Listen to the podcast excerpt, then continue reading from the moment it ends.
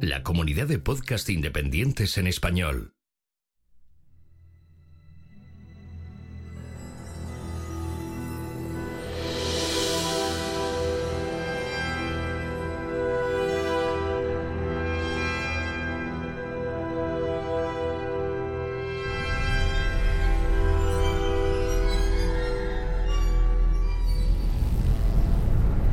Bienvenidos a la Nebuchadnezzar, la nave de combate donde liberarás tu mente.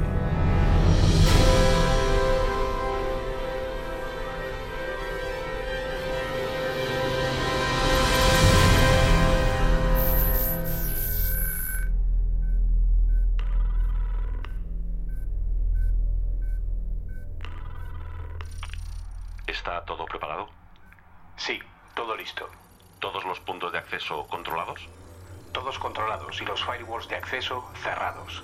Perfecto. Es esencial que solo nos oigan aquellos que estén preparados. Exacto. Preparados para llevar su mente más allá. Para liberarla. ¿Crees que estarán preparados para esto? Eso espero, porque ya no hay vuelta atrás. Pues entonces... Allá vamos.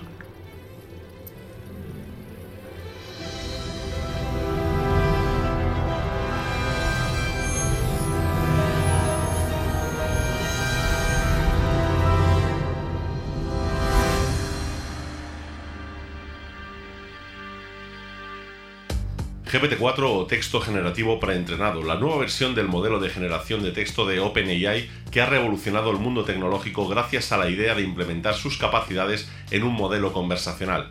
OpenAI no hace más que ofrecernos nuevas posibilidades que superan ampliamente nuestras expectativas. Advertencia. Desde que grabamos este episodio hasta que hemos grabado su introducción y editado, hemos pasado del rumor que GPT-4 saliera, que es lo que contamos en el podcast, al hecho de que GPT-4 ya ha salido. Ese es el nivel.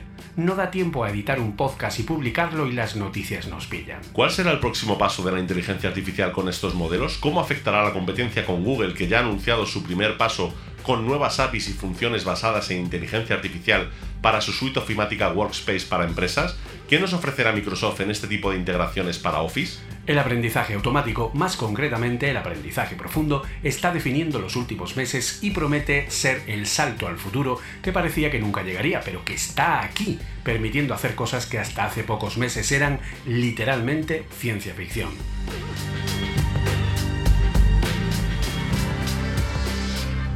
Muy buenas y bienvenidos una semana, mes, quincena, no lo sé, trisemana, lo que sea, a vuestra nave favorita, a la Nebuchadnezzar.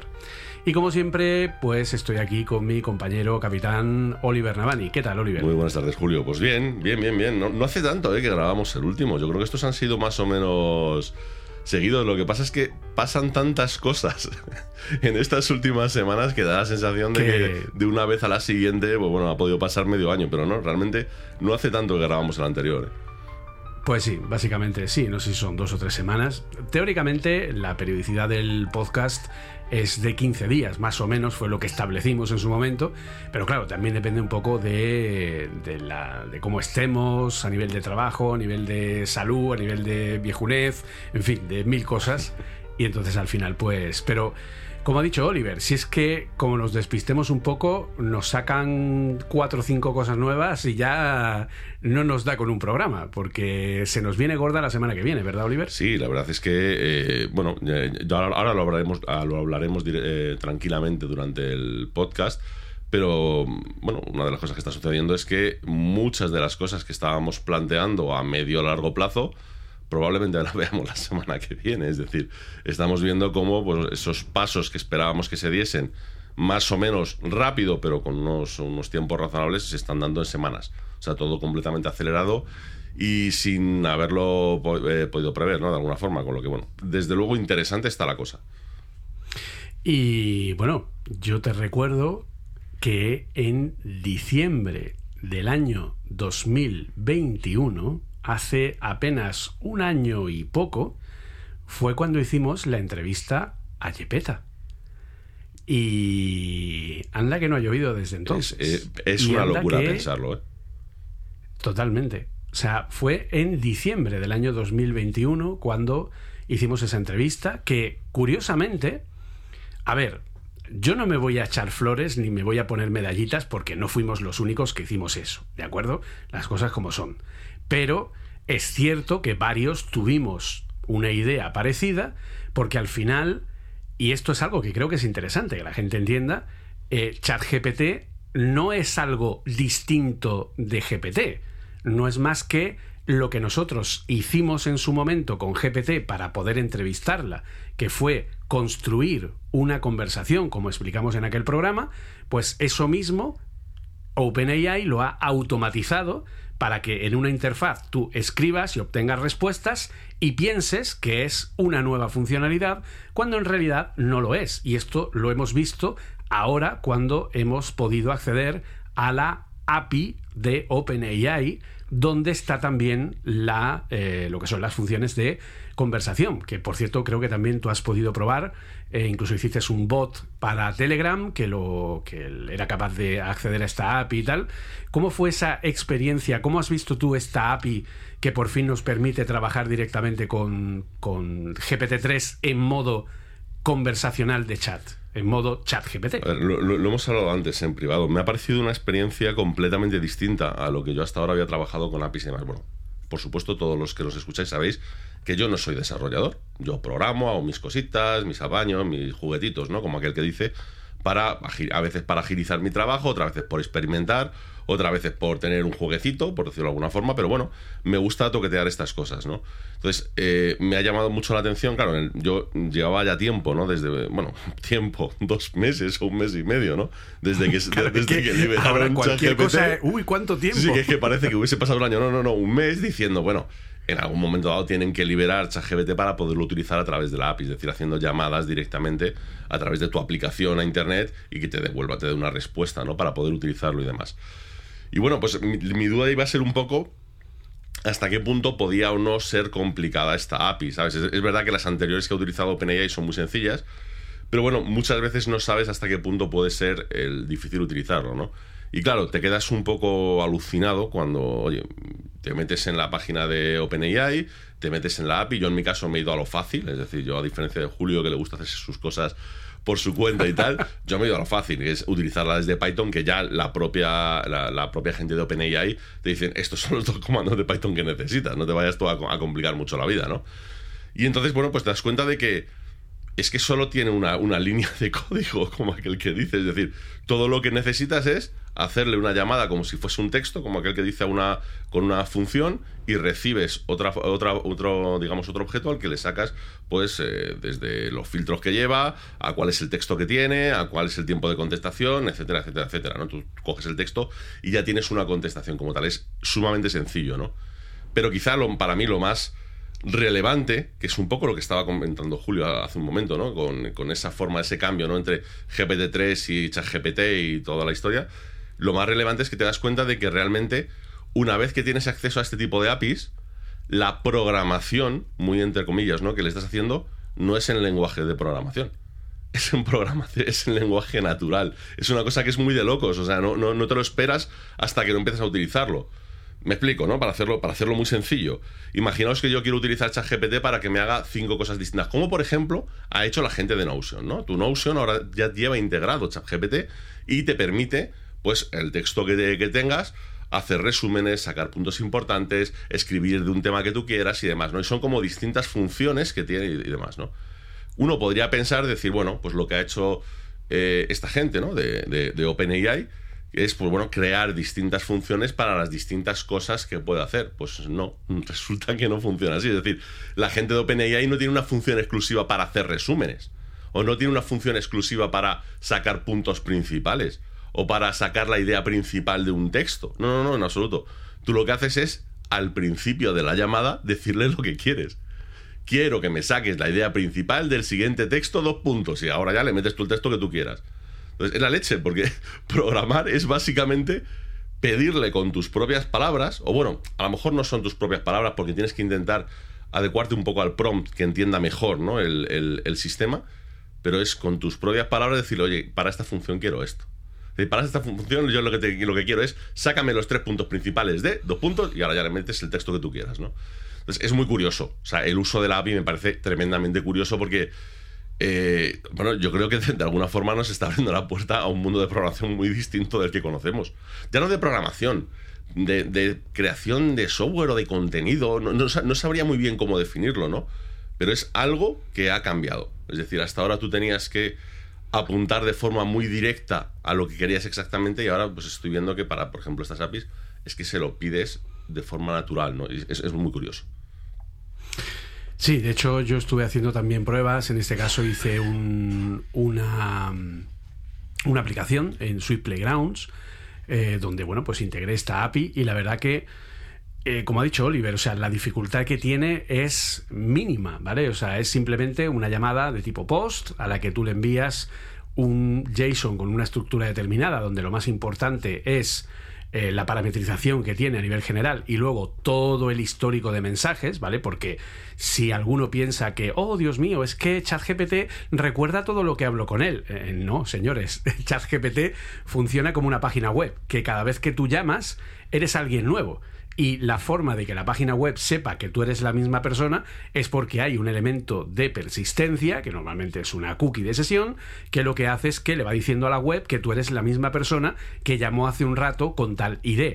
Pues esto pasa igual, eh, igual entre comillas, es decir, eh, ChatGPT no sigue el contexto de una conversación. Tú tienes que enviarle la conversación completa, ¿vale? Digamos que ahí está, entre comillas, lo más complejo, lo que se sale un poco más, ¿vale? No es simplemente enviarle a ChatGPT, al, no sería ChatGPT, sería a la API de conversación de chat de eh, GPT 3.5, que es la versión que tenemos actualmente. Entonces tú lo que haces es enviarle todo el histórico de lo que has estado hablando con el sistema. Yo en mi caso tengo un array con cada uno de los pasos de la conversación y entonces se lo envío y él en base a eso pues es capaz de contestarme. Entonces, bueno, pues en ese caso la verdad que tiene un montón de posibilidades, pero es que tenemos que entender que la API de OpenAI no es solo eso.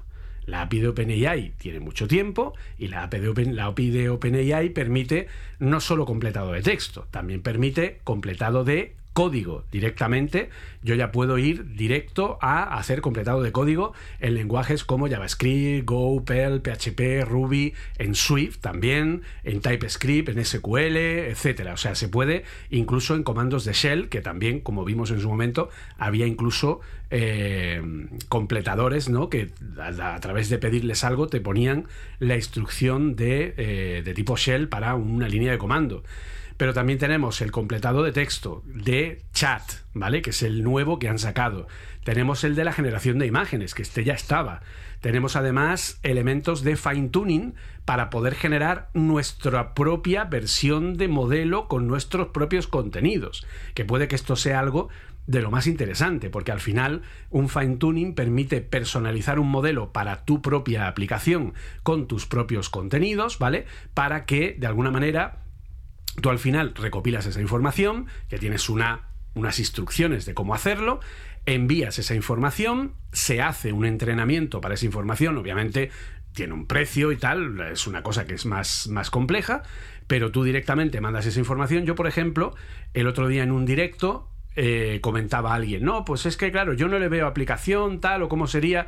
Pues yo, por ejemplo, dije, mira, un ejemplo muy tonto. Imagínate una empresa, porque claro, me preguntaban precisamente por esto, por si eh, podía aprender de un montón de documentación. Y yo les dije, a ver, tú imagínate que estamos en el operador telefónico X, el que sea. Ese tiene a una persona atendiendo diciéndote, oye, que es que no me funciona el router, y está allí pulsando una serie de botones en un programa de, eh, de atención al cliente, de soporte a usuario, donde le va dando las respuestas, pero él tiene que ir buscándolas.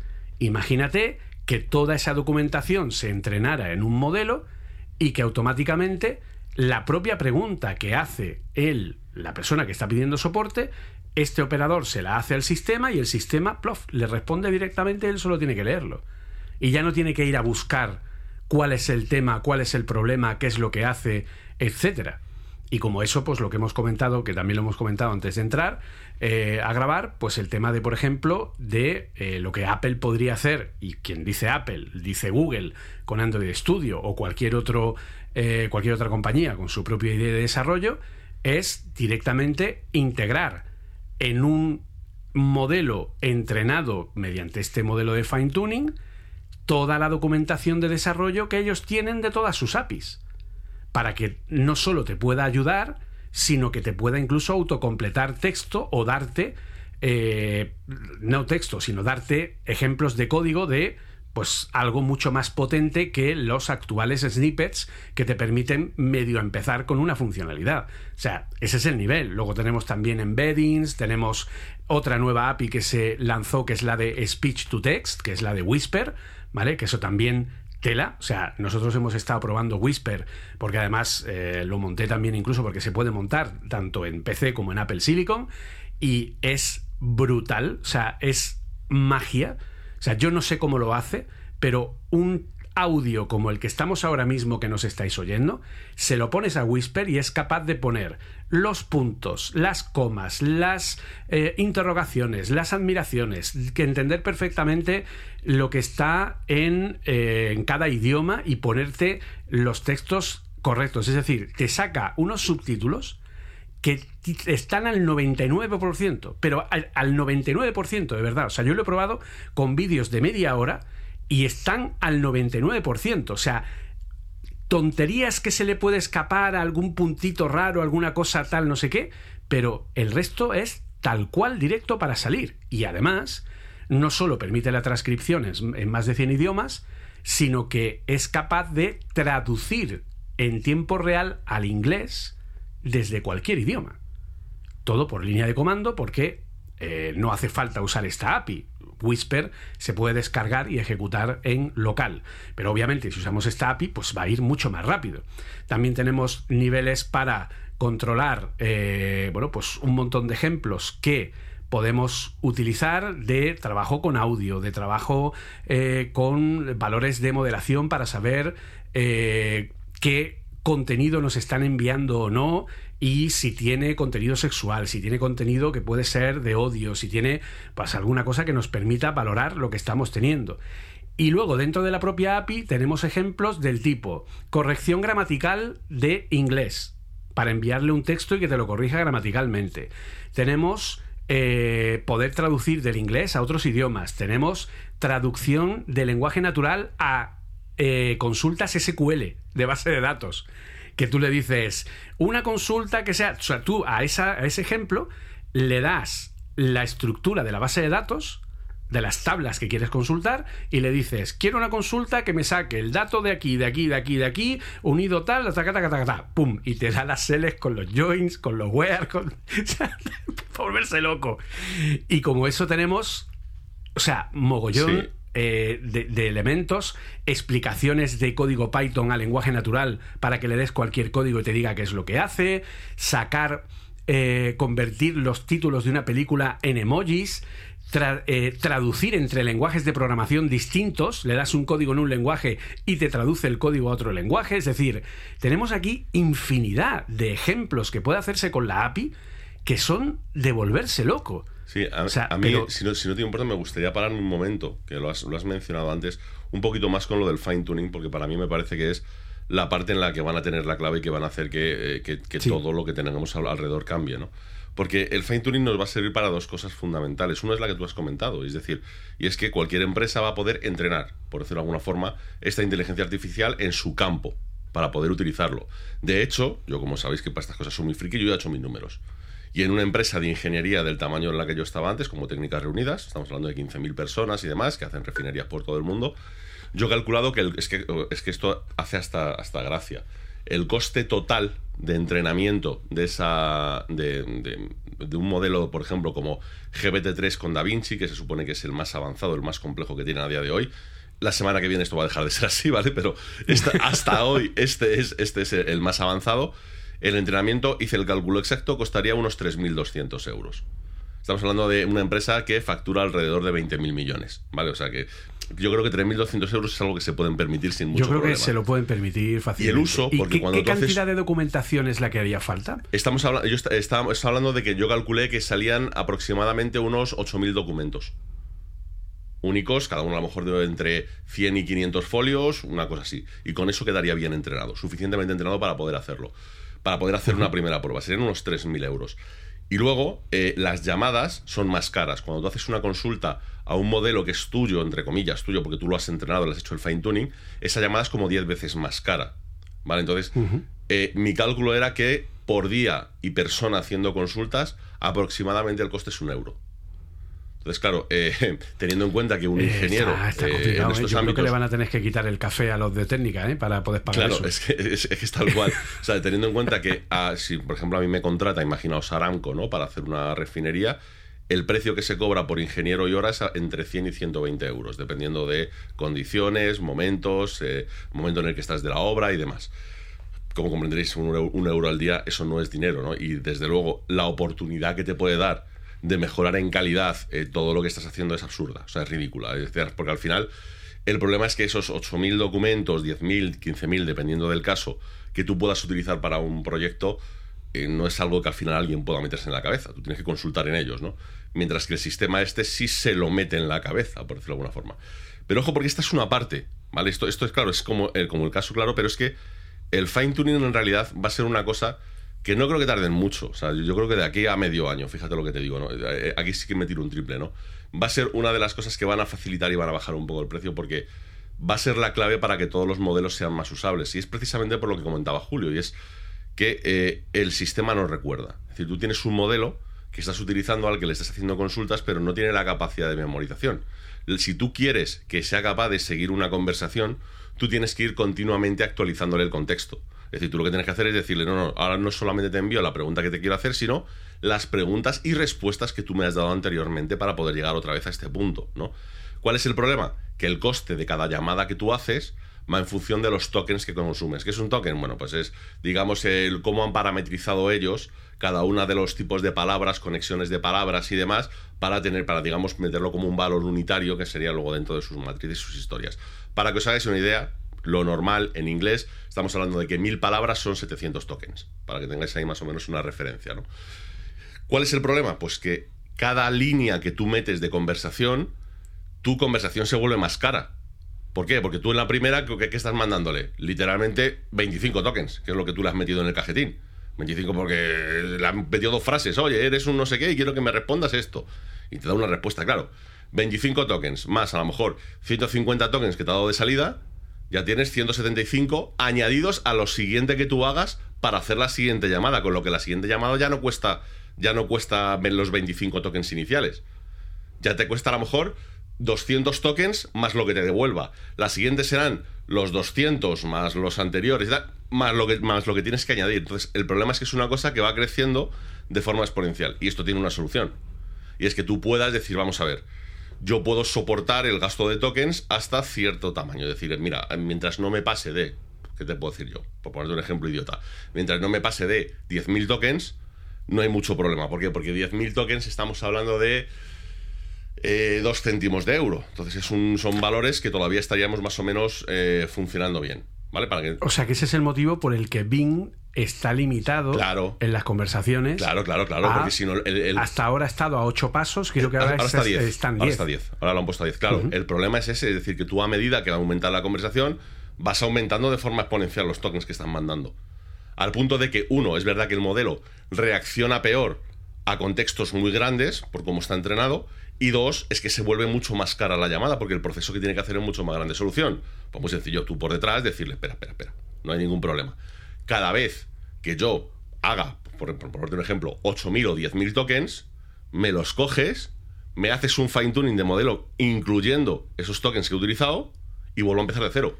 Pero ahora ya sí el sistema recuerda lo que he hecho, porque ya está entrenado con la información que yo le he pasado. Entonces, al final, lo que ha hecho está muy bien y es un poco trampa lo que han hecho los de OpenAI que te dicen, no, no, es que el precio, porque es que lo es, el precio de ChatGPT es ridículo. Bueno, bueno, es ridículo si el uso que vas a hacer es de siempre llamadas nuevas. Es decir, tú mientras hagas llamadas nuevas, o sea, no tienes forma humana de gastarte dinero en ChatGPT. Es, es- que es así, con, con la API. Es que no tienes forma, porque estamos hablando de que cada mil tokens, es decir, cada 700 palabras, ¿vale? Mm, Te estás gastando 0,2 céntimos. Sea, explícame tú cómo te gastas dinero con eso. O sea, es que no, no- Ojo, no dos no, céntimos. no, 0,2 0,2. céntimos. O sea, es decir, es que no, no tienes forma humana de gastar dinero. Claro, el problema es que como empiezas a meter contextos muy grandes, pasas muy rápidamente de estar gastando, eh, pues eso, menos de la, la décima parte de 0,2 céntimos a empezar a gastar céntimos. Y así sucesivamente, ¿no? Porque el contexto se va volviendo más grande y más grande y más grande y más grande, porque vas conservando todo lo anterior. Claro, llega un punto en el que cada llamada a lo mejor ya está a, a precio de euro o algo así, y es algo que no es soportable, ¿no? Y para eso tienen la parte del fine tuning. Y ahí es por lo que los precios de fine tuning son completamente distintos. Es decir, no, no, no, no. Una llamada fine tuning ya no son 0,2 céntimos. Ojo, que hay mucha diferencia. Ya no son 0,2 céntimos mil tokens. Ahora son 12 céntimos mil tokens. La diferencia es muy grande. Estamos hablando de dos órdenes de magnitud de diferencia. Es una, es una barbaridad. Pero claro, tiene sentido. Tiene sentido porque lo que vas a hacer es decir, bueno, es que me voy a gastar, también es muy barato el entrenamiento, es decir, no recuerdo el número, pero me parece que eran, eran 3 céntimos por mil tokens o algo así, era muy, era muy pequeñito. Tú puedes entrenar tu modelo con lo que vayas generando e ir utilizando tu modelo propio con lo que ya has entrenado, ¿no? O sea, más lo que, lo que quiero que os quede claro es un poco cuál es el modelo de negocio que tiene esto detrás. ¿no? Porque muchas veces cuando tú ves los números de los costes, de los tokens, de tal de cual, pues puede parecer como que hay como muchas cosas ilógicas, ¿no? Decir, pues mucha gente está diciendo, pero vamos a ver, ¿cómo me estás cobrando 0,2 céntimos por hacer una llamada a esto y luego para hacer un entrenamiento de mierda me cobras 10 veces más? Bueno, pues ese es el motivo. El motivo es que todo esto tiende a, cre- a crecer de forma exponencial. Y de hecho es gran parte del esfuerzo que están poniendo en, en, en OpenAI, que es una cosa que a mí me está dejando con la boca abierta, ¿no? Y es que desde que apareció OpenAI en diciembre, a- perdón, OpenAI, ChatGPT en diciembre, al ChatGPT que tenemos hoy, siendo el modelo técnicamente el mismo, que es el 3.5 Turbo, que es con el que estaban jugando desde el principio, eh, lo han conseguido reducir 10 veces de tamaño y de consumo energético en cada llamada que se hace. Es una barbaridad. Es una maldita barbaridad. Entonces, claro, para ellos, ellos lo tienen claro. Es decir, todos estos sistemas son muy útiles, son muy inteligentes en el futuro, pero claro, como se te vayan de las manos, el consumo que puede tener esto es una barbaridad, ¿no? Y precisamente por eso te están dando ciertas limitaciones para que no se le vaya la olla a nadie con todo esto que estamos haciendo. Claro, es que no podemos pensar que esto tiene un coste, bueno, pues que, en fin, que, alegría, que alboroto. No, no. O sea, la inversión que ha hecho OpenAI en- dentro de lo que es Microsoft para dejarnos y seguir dejándonos usar ChatGPT gratis, eh, no somos conscientes del nivel de coste, pero claro, todo eso a ellos les ha ayudado a ir eh, puliendo los modelos, a ir eh, bueno, mejorándolos, etcétera, a dar todas estas posibilidades que podemos realizar, que es que podemos hacer. Eh, o sea, es que hay creadores de reviews para restaurantes, preguntas de entrevistas, eh, creadores de microhistorias de terror. O sea, No, no, no, lo, lo que se te ocurra. eh, Estos son Lo los ejemplos, ocurra. algunos ejemplos de los que hay, que yo os invito a que entréis en platform.openai.com y vayáis a los examples que vienen además en Python, vienen en CURL, vienen en varios eh, en varias llamadas distintas para poder hacer eh, este tipo de llamadas y desde luego es eh, es increíble, ¿de acuerdo? Es absolutamente increíble. Pero parece ser que todo esto pues puede empezar a cambiar dentro de poco. Parece ser que dentro de poco, porque si recordáis, en pasados programas, aquello de anteriormente en Nebuchadnezzar, Oliver nos habló de las inteligencias monomodales y multimodales. Y estuvimos hablando de lo que era un programa, y de hecho incluso recordáis que tuvimos una, los que nos hayáis escuchado, tuvimos una pequeña, digamos, discordancia Sí, con sí, respecto a determinadas opiniones con que porque yo insistía en que una inteligencia al final es un algoritmo y de hecho tenemos que pensar que eh, GPT-3 no es más que, entre millones de comillas, ¿de acuerdo? Una función que recibe un texto como entrada y devuelve un texto como salida. Lo tenemos que ver así.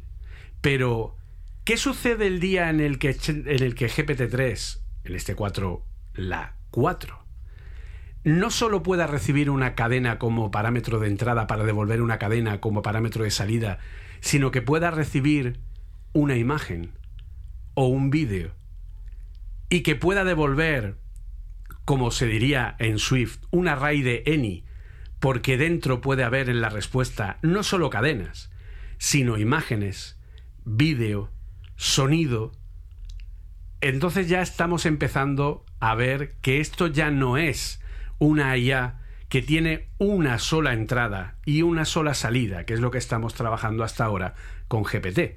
Estaríamos hablando de, parece ser, es lo que se está comentando, esto viene de un rumor, de una, un experto que ha hablado hace poco en una conferencia en Alemania, que trabaja directamente en, en OpenAI y que ha dicho que GPT-4 va a ser multimodal y que hasta donde él sabe va a ser capaz de recibir incluso vídeos como parámetro de entrada. ¿Qué supondrá esto, Oliver? ¿Tú qué consideras que esto puede suponer? A ver, eh, lo que viene en las próximas semanas es muy loco. ¿Vale? Lo que viene la próxima semana es muy loco. Mira, antes de meternos de lleno con esto, simplemente hacer un apunte de algo que sucedió hace dos semanas. Es que, es que tío, esto es muy difícil. Oye, estimados espectadores, escuchas, como os queráis llamar, esto está siendo muy difícil. Es decir, ser capaz de seguir lo que está sucediendo, de verdad que me supone estar todo el día, todo el día, las 24 horas, pendiente de lo que está sucediendo, ¿no?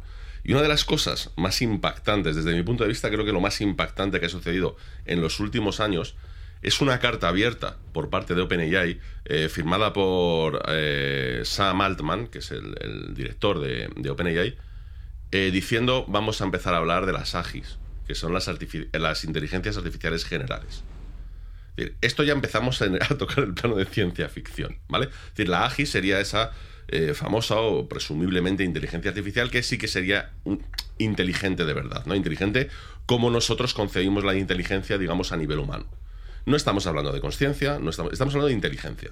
Estaríamos hablando de algo que es capaz de hacer cualquier tipo de razonamiento en cualquier tipo de campo, relacionar cualquier tipo de información, etcétera, etcétera, etcétera. Entonces, claro, todo el mundo se sorprende hace un par de semanas cuando de repente abren una carta en la que además se ve que están incluidas varias empresas grandes que están, digamos, apoyando esta carta, en las que es, no es una cosa muy loca, es simplemente una especie de alegato diciendo, vamos a tener cuidado. Vamos a tener cuidado porque esto está para llegar. Claro, aquí es cuando tú dices, no, no, esto estaba para llegar dentro de 20 años, no ahora. es decir, ¿qué, está, ¿qué, ¿qué, estás diciendo? ¿Sabes? ¿Qué estás diciendo? ¿Cómo que está para llegar? Sí, loco. ¿Cómo, que está para llegar? No está para llegar. Esto, esto la estimación era 10, 15, 20 años. no. Y bueno, pues básicamente lo que está diciendo es, oye, mira, tenemos que aprender a saber cómo generar este tipo de, tecnología, tenemos que saber cómo eh, proteger este tipo de tecnología, cómo conseguir que todo el mundo tenga acceso a esta tecnología, cómo conseguir que sea lo más transparente posible para que no haya ciertos problemas, cuáles son los peligros que podemos encontrarnos. Y claro, ¿sabes? te quedas diciendo, tío, que esto no lo está diciendo, no lo estoy diciendo yo en mis movidas o en mis, ¿sabes? Es decir, que esto estaría muy bonito. Esto lo está diciendo San el tío que más sabe de esto del mundo. Aquí, oye, fíjate, como dijimos, ¿no? Acuérdate aquello de que dijimos de, ¿te imaginas que esto lo pusieran en Bing? Uy, fíjate qué cambio sería. Efectivamente, efectivamente, ¿no? Pues, no, pues coge y se, desmarca con esto, ¿no?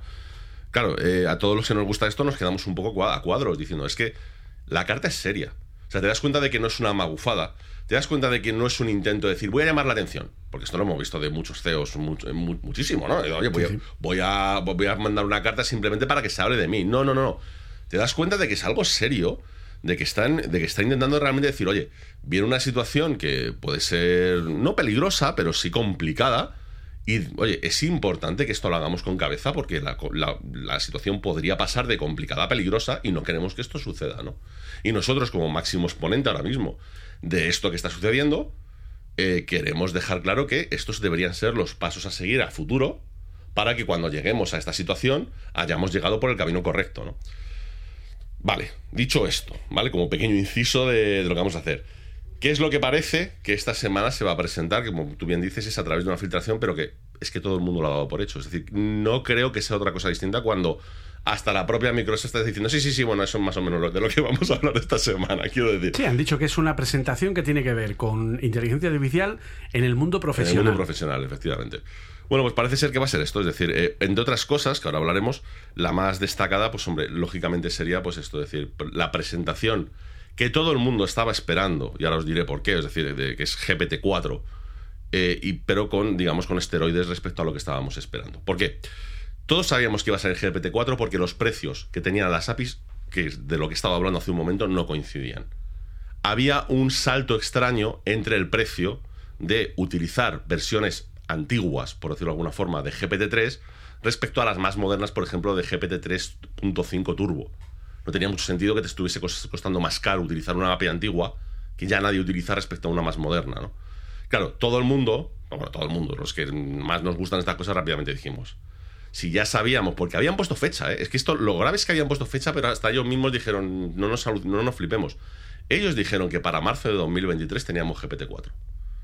Otra cosa es que, bueno, eh, como también salió el propio San Alman diciendo, oye, hasta que las cosas no estén hechas no van a salir, no queremos montar hype innecesario y demás, pues bueno, pues eh, todo el mundo dijo, bueno, pues a lo mejor lo pasan a junio, a- al último trimestre de este año, porque tampoco tienen necesidad de ir más deprisa, ¿no?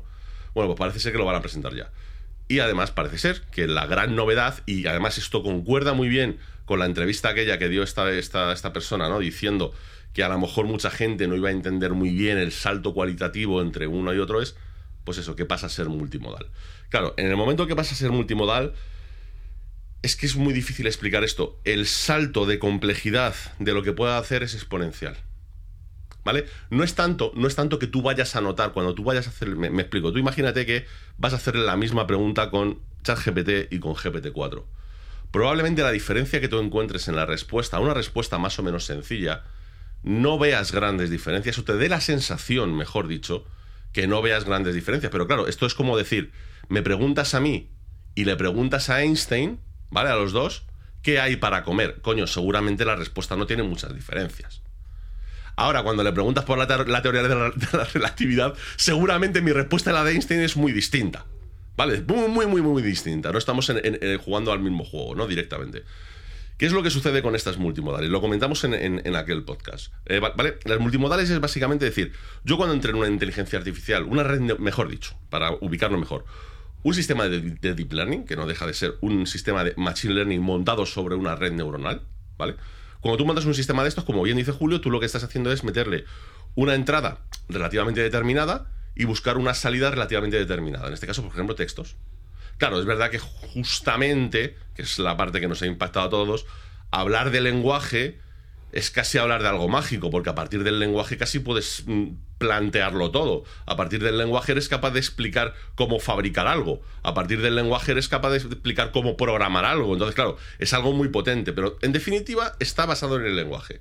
La parte que llamó la atención de todo esto, que la confirmó la gente de Google con Lambda y tal, y decir, es que aquí hay una cosa interesante que es una cosa que habíamos observado y que ahora ya podemos demostrar con unos marcadores que estamos colocando dentro de la red neuronal.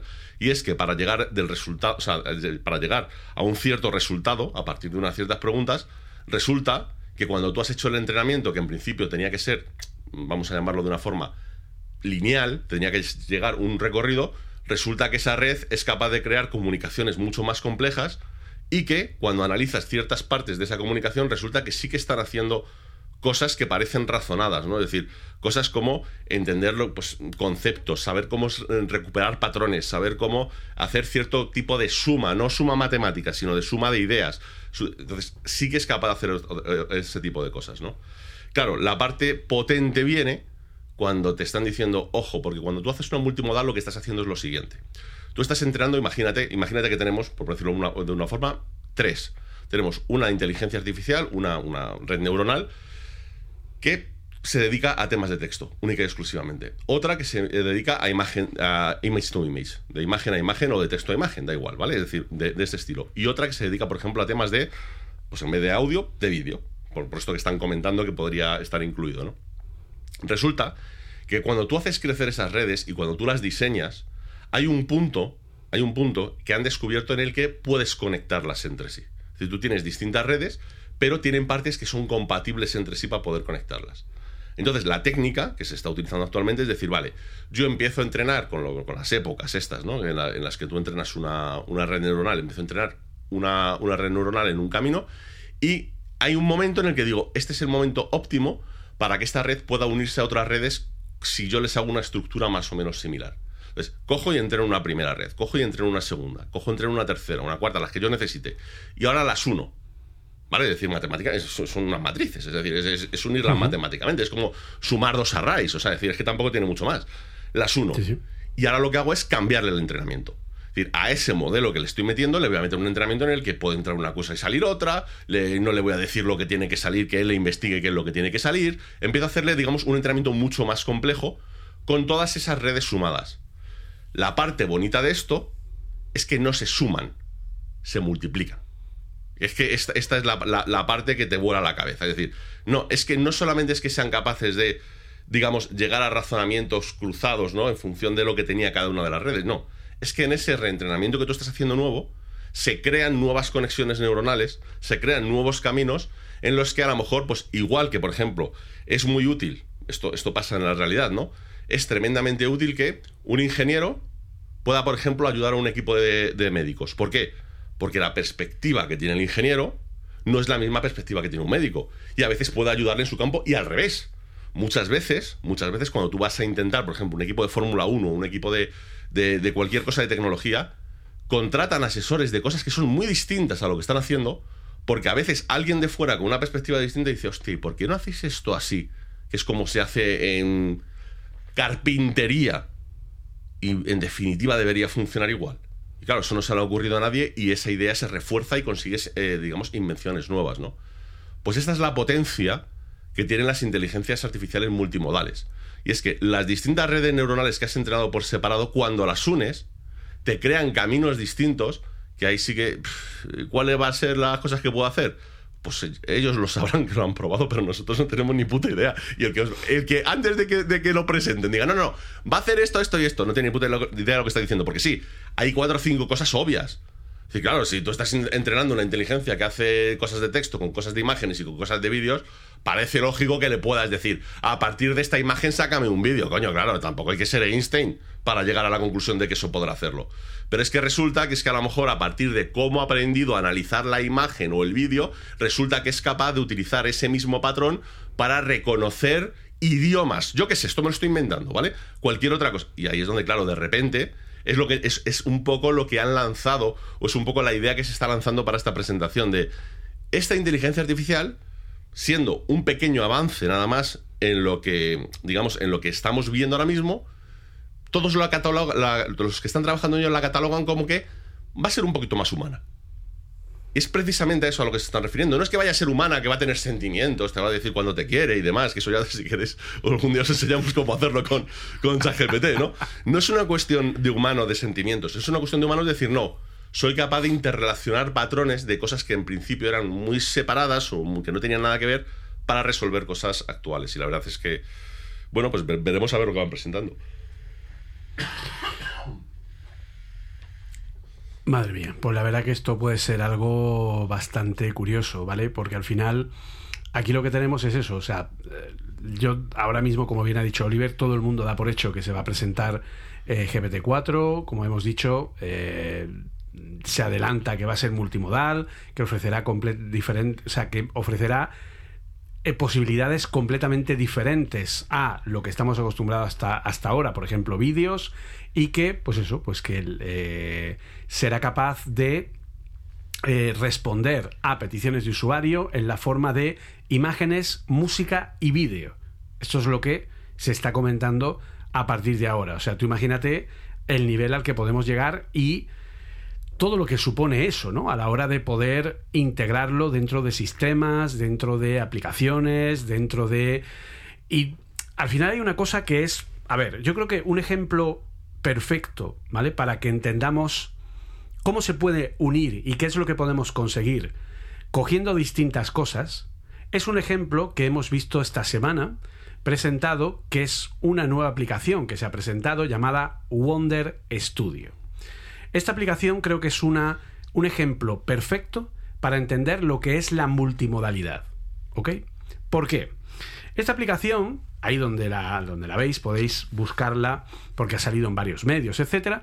Es una aplicación que a grandes rasgos es capaz de coger a cualquier persona y convertirla en un personaje 3D. Tal cual. Es capaz de, sobre un vídeo grabado tal cual, con una persona, sin ningún tipo de marcas de eh, como las que tendría la captura de movimiento, sin ningún tipo de aparato especial como los de Avatar que te van capturando la expresión facial, etcétera, sin ningún tipo de nada, es decir, una persona grabada normal y corriente, este sistema es capaz de sustituir a esa persona por un avatar 3D, obviamente fotorrealista, y traducir no solo sus movimientos corporales, sino también sus expresiones, sus expresiones faciales. ¿De acuerdo? Entonces, esto, ojito, porque además se le une la posibilidad de la detección de los LUTs de iluminación de la escena para replicarlos. Y además esto es exportable a Unreal Engine. Ahí, para que te quedes loco. ¿De acuerdo? Entonces, Alguno diría, oh Dios mío, qué maravilla, qué cosas, tal. No, no, no, no, perdonen. Esto es una multimodalidad. ¿Por qué? Yo a día de hoy, con mi iPhone, programando en visión computerizada, con, los, con la API de visión que tiene Apple, ¿de acuerdo? Eh, que es una API pues que bueno, tiene una serie de elementos que permiten hacer múltiples cosas. Con esa API yo puedo Capturar a una persona, esto es algo que puedo hacer desde hace un par de años, ¿vale? Yo puedo grabar un vídeo de una persona y extraer de ese vídeo los huesos básicos de su cuerpo. Es decir, piernas, rodillas, pies, brazo con articulación de codo, movimiento de los brazos, movimiento de las piernas y movimiento de la cabeza. Eso se puede hacer a día de hoy desde hace, desde hace un par de años. También puedo con el iPhone, ¿vale? Y es bastante simple a nivel de instrucciones. También puedo con el iPhone crear un mapa de profundidad de una imagen que no existe. O sea, que no existe el mapa de profundidad, me refiero. Es decir, una imagen normal en el que el sistema es capaz de valorar esa imagen y crearle un mapa de profundidad para saber cuál es ese mapa de profundidad, qué distancia está, si hay más enfoque, si hay menos, etc. También con el iPhone yo puedo hacer captura de gestos manuales con la mano, ¿vale? Puedo detectar las manos, de hecho esto es una de las bases de las futuras lentes de Apple que están por salir, que con el LiDAR y con el propio reconocimiento de eh, lo que es la visión computerizada, pues yo lo voy a tocar todo con las manos, ¿vale? Incluso hay una patente detrás de Apple de unos guantes ápticos que serían capaces de darme la sensación de que estoy tocando cosas en un espacio virtual a través de vibraciones dentro de esos globes, dentro de esos guantes. Entonces yo puedo detectar la mano con una precisión perfecta de lo que serían todas las articulaciones de la mano, eh, los movimientos de los dedos, etc. Y también puedo detectar la, eh, lo, que son, lo que es la cara, ¿vale? Yo puedo detectar dónde están los ojos, la expresión de los ojos, la boca, el elemento facial, la nariz, etcétera, ¿vale? Todo eso me lo da el sistema. De hecho, ¿qué son los animojis? Eso que hemos hecho todos con el iPhone 10 hace hoy, pues en el año 2017, hace seis años prácticamente, lo más bonito, lo más, lo, más guay que tuvo el iPhone 10 eran los famosos animojis que yo me ponía delante del de este a hacer con la cara, ¡uy, mira tal! Y se movía la cara del oso panda. Y eso no era más que trasladar la captura de expresión facial a un muñeco 3D, ¿vale? Entonces, esto todo esto, por separado, se puede hacer hoy día y, como digo, Apple lo permite hacer con sus algoritmos de visión, de visión computerizada. Pues bien, de pronto llega alguien y dice, vamos a crear un sistema que sea capaz de, uno, hacer la captura de movimiento de los huesos de una persona para crear en tiempo real su esqueleto 3D y trasladarlo a un eh, a un, digamos, a un, a un elemento básico, porque esto también se puede hacer con el iPhone. Yo puedo grabar ese esqueleto y luego aplicarlo a un modelo 3D distinto. Así que voy a poner que se pueda hacer este tipo de captura de movimiento de un elemento. Voy a hacer que se pueda capturar las expresiones faciales porque se puede hacer. Voy a capturar lo que es el mapa de profundidad lo voy a crear desde el vídeo para saber la distancia a la que están los elementos y poder aplicar el mismo, eh, lo que es el mismo foco a los elementos. Voy también a eh, hacer que hay una aplicación que permite que tú le pases un trozo de una película y que te capture, es decir, te entienda cuál es la iluminación de esa película y te genere un LUT que tú aplicas en tu vídeo, plof, y tiene la misma iluminación de pues la que usa Roger Dickens en Blade Runner 2049, ¿vale? Y la has puesto tú directamente en tu propia en tu propia película en lo que sería una escena o una toma de esa película con la misma iluminación de una de las escenas de Blade Runner 2049, por poner un ejemplo, ¿de acuerdo? Al final estamos uniendo un montón de herramientas que funcionan por separado para que juntas hagan una funcionalidad completa. Y esto es lo que a día de hoy, como ha explicado Oliver, nosotros no sabemos hasta dónde puede llegar. Es decir, yo sé todo lo que se puede hacer por separado, pero cuando empieza a juntar cosas, ¿hasta dónde vamos a poder llegar? Esa es la gran pregunta. Porque cuando empiece esta IA, no porque a mí o a Paco o a Antonio se nos ha ocurrido que esto puede ser guay juntando. No, no, no. Es que tú a la IA le digas, oye, hazme no sé qué, y de pronto te encuentras que el resultado ha hecho una fusión de contenidos que diga, pero ¿cómo se le ocurrió hacer esto? Y el caso es que funciona de maravilla. O sea, eso es un poco el tema, ¿no? Sí, o sea, es decir, yo, yo no sé hasta qué punto eh, esto de Wonder, el entrenamiento final que ha recibido. Fíjate, no creo. No, sé si es multimodal como tal. Herramientas, o si es bueno, más como, ¿te como lo que estuvimos viendo tú y yo, que estuvimos conectados hace como un par de semanas, lo del control net? De, para Sí. Stable Diffusion. Es decir, porque tú al final, tú puedes, digamos, hacer dos cosas. Una, por un lado, es coger varias inteligencias artificiales y conectarlas a mano, podríamos decir, de, de alguna forma a, a mano, en el sentido de decir, oye, Sí, o que el resultado pase por Claro, una es decir, capa primero y luego pasas por, aquí otra. yo te obligo ahora a pasar por aquí, te obligo a pasar por aquí y oye, este último lo haces tú solo, pero todo lo anterior te he obligado yo a moverte por ciertos sitios para conseguir un resultado. Claro, lo suyo sería eso, es decir, justamente lo que has comentado al final, es decir, no, no, espérate, cojo todos, genero un entrenamiento nuevo y que teniendo todas estas herramientas por separado se fusionen y como tú bien dices, que sea lo que Dios quiera con el resultado que me da, que seguramente, visto lo visto, lo que hemos visto hasta ahora, el resultado será espectacular. Es decir, pero ¿cómo ha hecho esto? ¿Sabes? Es decir, pero ¿cómo ha podido llegar a ese nivel, digamos, de abstracción, ¿no? Para poder fundir también todas estas tecnologías, ¿no? Pero evidentemente ese es el camino, es justo lo que estás diciendo, ese es el camino que están siguiendo, decir, bueno, yo ya tengo desarrollados distintas redes neuronales, ahora voy a ver cómo puedo engancharlas entre ellas. Es decir, no solamente a nivel de decir que sumen, sino a ver si en un momento dado las puedo entrenar para que, para que se multipliquen. Que eso, que eso es lo realmente interesante, ¿no? Y este ejemplo que has puesto es increíble. De hecho, me, me- me mandaste una imagen que detrás de esto tienes a Fabré, tienes a, a Spielberg, o sea, es decir, que no te vas tú a creer que, Sí, que tienes detrás de, de todo esto a cuatro que han salido de su casa. No, no, no, no. No, no, no. Tienes a la gente más importante de la industria. Tienes a Joe Russo, que es uno de los directores de Avengers. Russo, Russo, perdón, Tienes no a Joe Favreau, o sea, tienes un montón de gente que, que, que está asesorando, ¿vale? Son los asesores. Y luego, aparte, la mayoría de los accionistas de esta empresa eh, son de Epic Games, ¿vale? O sea, eh, ojito con esto, sí. ¿vale?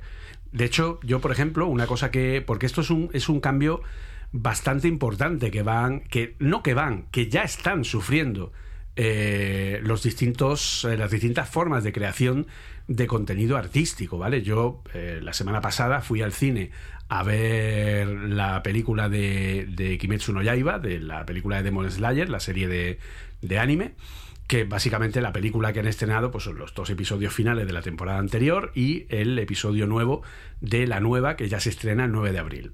Entonces, en este primer episodio hay una, no hago spoiler, ¿vale? Hay una conversación en el Castillo del Infinito, que es donde eh, Muzanki Butsuyi, el malo, pues tiene a todas sus lunas superiores, ¿vale? Entonces, ese Castillo Infinito se supone que es como una fortaleza tal del carajo, tal y cual. Esta hecha entera en 3D, ¿vale? Entonces mezcla los personajes bidimensionales con 3D. Pues bien, hace planos imposibles porque mueve la cámara de una manera en la que empiezas a ver a los personajes 2D con movimientos que no son normales de ver en personajes 2D porque les da una tridimensionalidad. Y claro, cuando yo vi aquello dije, ¿cómo puñetas han hecho esto? Claro, en los créditos finales estaba la respuesta. utilizando tecnología de CryEngine. Estaban empezando a utilizar motores 3D para fusionar dibujo animado tradicional con 3D. Si a eso le mezclas el tema de Stagecraft, que es lo que hace, que se hace con Unreal Engine, que lo que hace es generar los, eh, las proyecciones en pantallas LED gigantes para que se ruede directamente ahí, que es una maravilla porque te ahorras tener que iluminar, porque la, propia, el propia, la propia pantalla eh, ya ilumina la escena, ¿vale? Para que se hagan una idea. Si han visto la peli de Batman, la de, la Matt Reeves con, eh, con Robert Pattinson, ¿vale? Pues esta película, todas las escenas que están en la parte de la parte superior de un edificio, que está como en obras, que es donde se encuentran con Catwoman y donde se encuentra con el comisario Gordon y tal, toda esa parte está rodada en Stagecraft. Ese edificio no existe, es un escenario y todo lo de alrededor es una proyección 3D en el que el sistema va cambiando en tiempo real. Esto ahora mismo no emplea nada de inteligencia artificial, esto ahora mismo es herramientas que tienen una capacidad, etcétera, etcétera. ¿Qué va a pasar el día que esto se mezcle? ¿Qué va a pasar el día que la capacidad generativa y la capacidad, o sea, es que tela. Es que lo, que va a pasar es una cosa que es curiosa que ha pasado, lo, habrás visto porque tú y yo somos unos adictos de, TikTok. Eh, una cosa que habrás visto en las últimas semanas en TikTok es el famoso filtro este de glamour, como coño se llame, el, el, filtro este que te hace guapísimo de repente. y que te pones la mano delante y no se estropea. Claro, ahí es donde viene la gracia, de decir, ¿por qué todo el mundo está alucinando con el filtro? Porque no es una superposición 3D como era hasta ahora. No era una especie de simulacro de realidad aumentada, sino que cada fotograma está generado por, una, por un sistema de inteligencia artificial y por lo tanto, pues claro, no hay forma de que estropees el efecto poniendo una mano delante, de que te gires la cara, de que... No, el, el efecto está siempre perfecto. ¿Por qué? Porque es que está generada la imagen que tú estás viendo en pantalla fotograma a fotograma a partir de una red neuronal que lo va, que lo va cambiando. Y por eso ha impactado tanto. Porque es que realmente eh, o sea, a ver, los que estamos ahora, todo, porque es que hay algunos que estamos ahora obsesionados, todo el día mirando cada imagen que te pasan diciendo, aquí hay. Esto está editado, ¿eh? Esto aquí hay machine learning. piel está demasiado suave. Sí, sí, aquí, hay mucho más. Ya, no decimos aquí hay Photoshop. Aquí hay machine learning. Aquí esto, esto está muy bien generado. ¿Sabes? Es decir, hay mucho. Pero es cierto que tú ves ese efecto de forma completamente objetiva y sin pensar en ello y vamos, es absolutamente real. O sea, si tú no tienes forma de saber que eso está, está, manipulado, ¿no? O sea, es, es, totalmente imposible. Entonces, perdón. Ese es el tema de lo justo lo que estás comentando. Es decir, es que estamos viendo herramientas muy potentes que están solucionándolo todo, pero que es que cuando se unan con sistemas de inteligencia artificial, de loco, yo se lo decía a Ali, justo por lo que has comentado tú ahora mismo.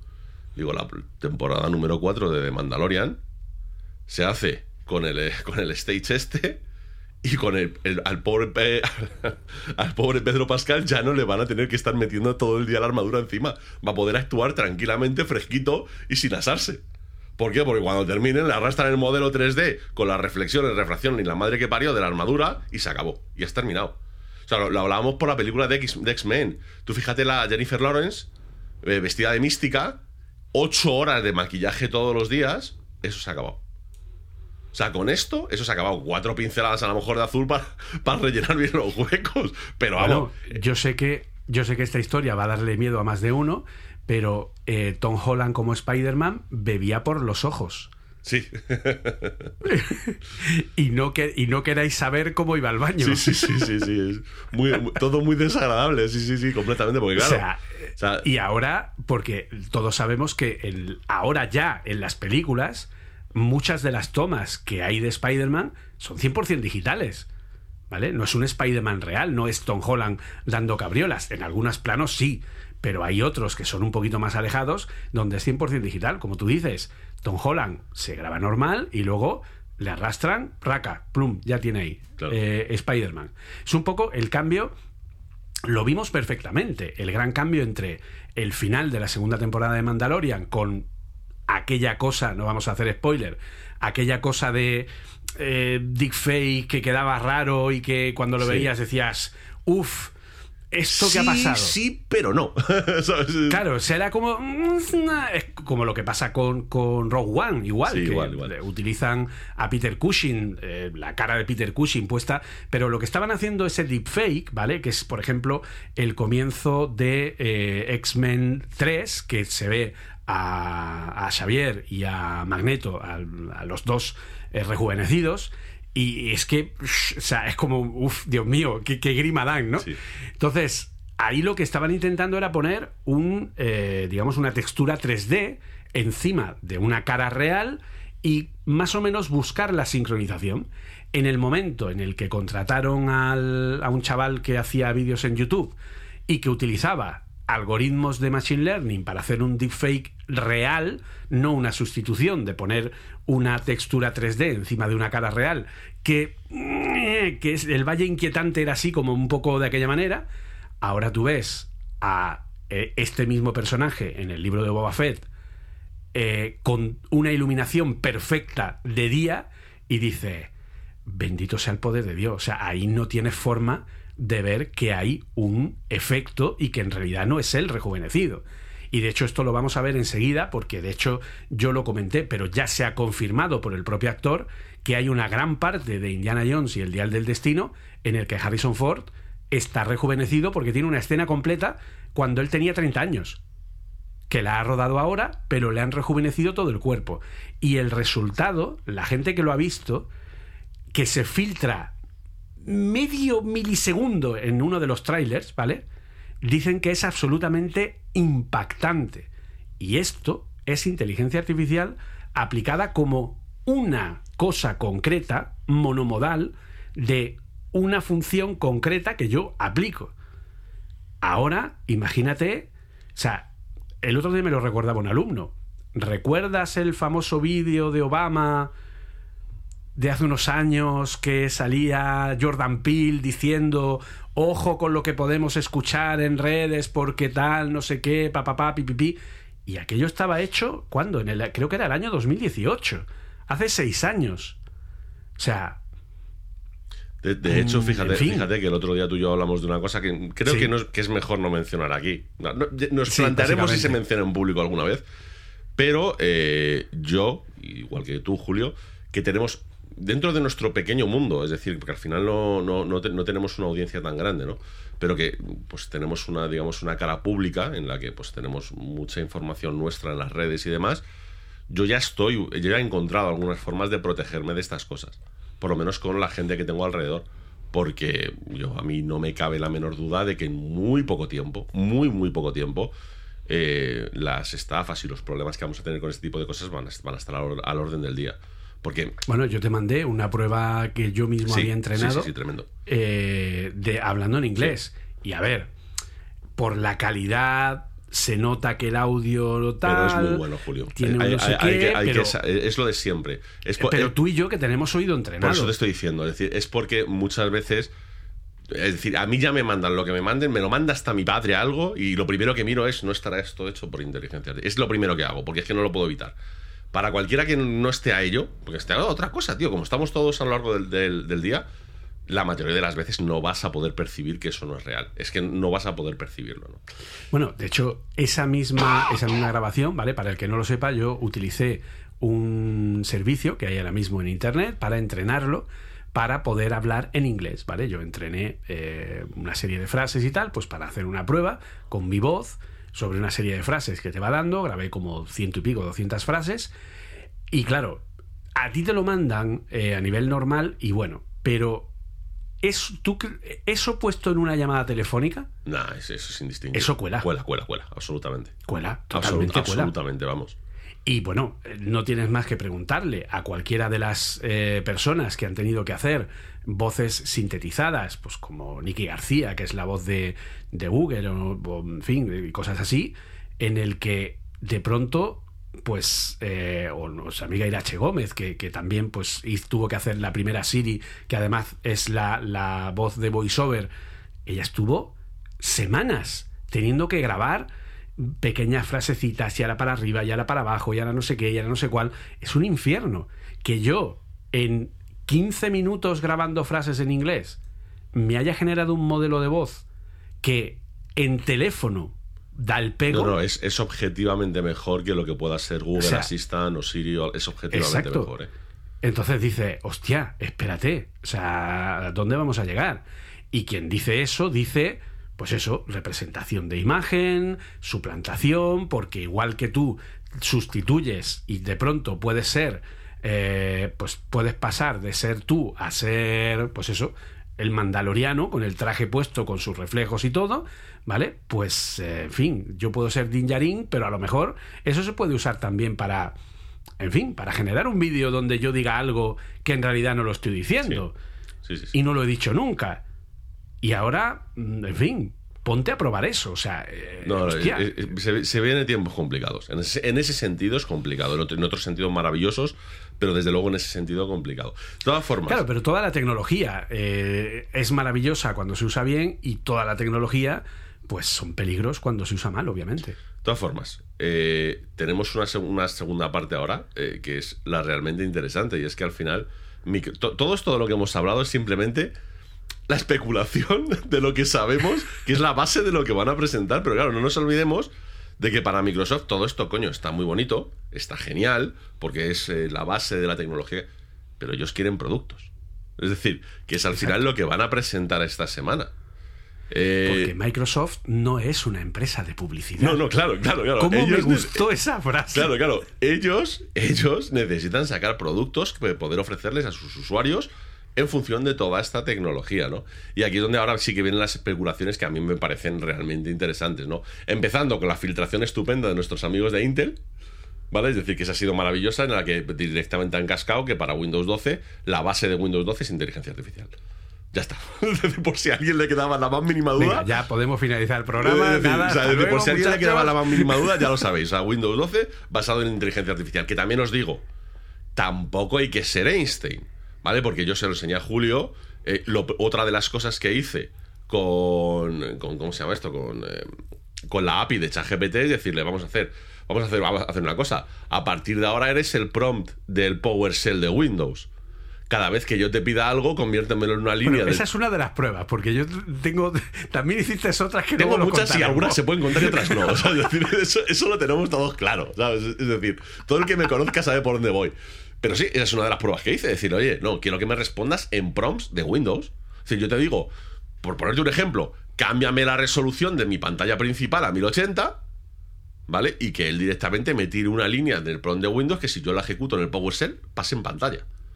O sea, vamos a ver si eso lo he hecho yo literalmente en 7 minutos.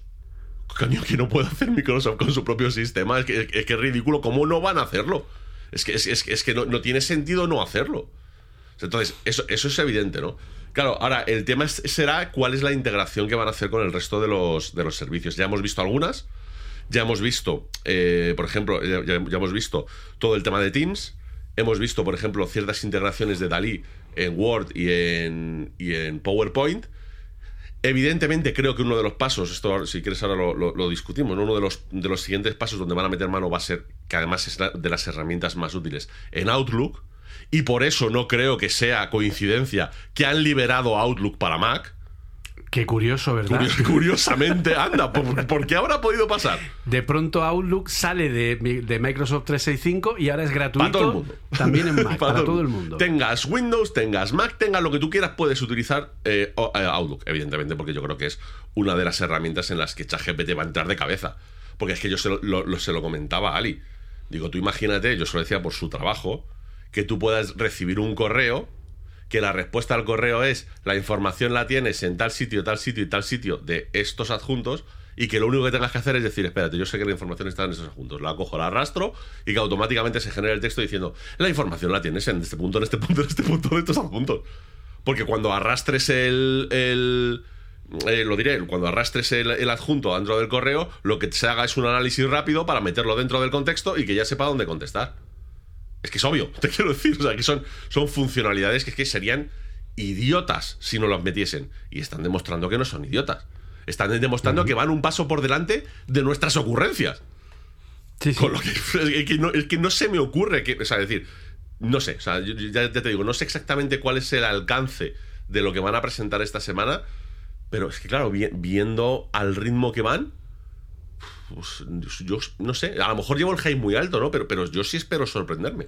Yo realmente sí espero sorprenderme. Yo, a ver, yo, yo tengo el hype muy alto, sí, pero es que no es un hype eh, no realista, Claro, ¿vale? claro, claro. O sea, es que volvemos a repetir, es que nosotros, para el que se ponga a mirar el histórico, aquel día eh, entrevistando a Yepeta, porque la, la entrevista a Yepeta fue la mitad del programa, la otra mitad hicimos algún que otro eh, alguna que otra predicción que luego se ha ido cumpliendo. Porque no porque seamos más listos que nadie sino porque es obvio que con lo que hay pues puedes ir a eso. Eh, pocas semanas antes de que eh, Microsoft presentara Bing Copilot dijimos mm, Imagínate que esto lo meten en Bing. Y Oliver decía, hombre, por supuesto, es que si no lo meten en Bing, hay que ser tonto. Pum, metido en Bing. Dijimos, oye, y que coja un PDF que tú tengas con documentación y que le digas, resúmeme el PDF. Y ahí está Edge Copilot. Pum, paf, resumen del PDF. Que sí, que es mejorable, que sí, que Sí, tiene claro, que mejorar. por que tal. supuesto, por supuesto. Pero va a mejorar ahora. Pero hostia, ¿y el trabajo que te ahorra? No, no, es, una, ¿Y es el una trabajo que te ahorra? Claro, es que ese es el kit de la cuestión. Entonces, yo doy por hecho, para mí, yo doy por hecho varias cosas.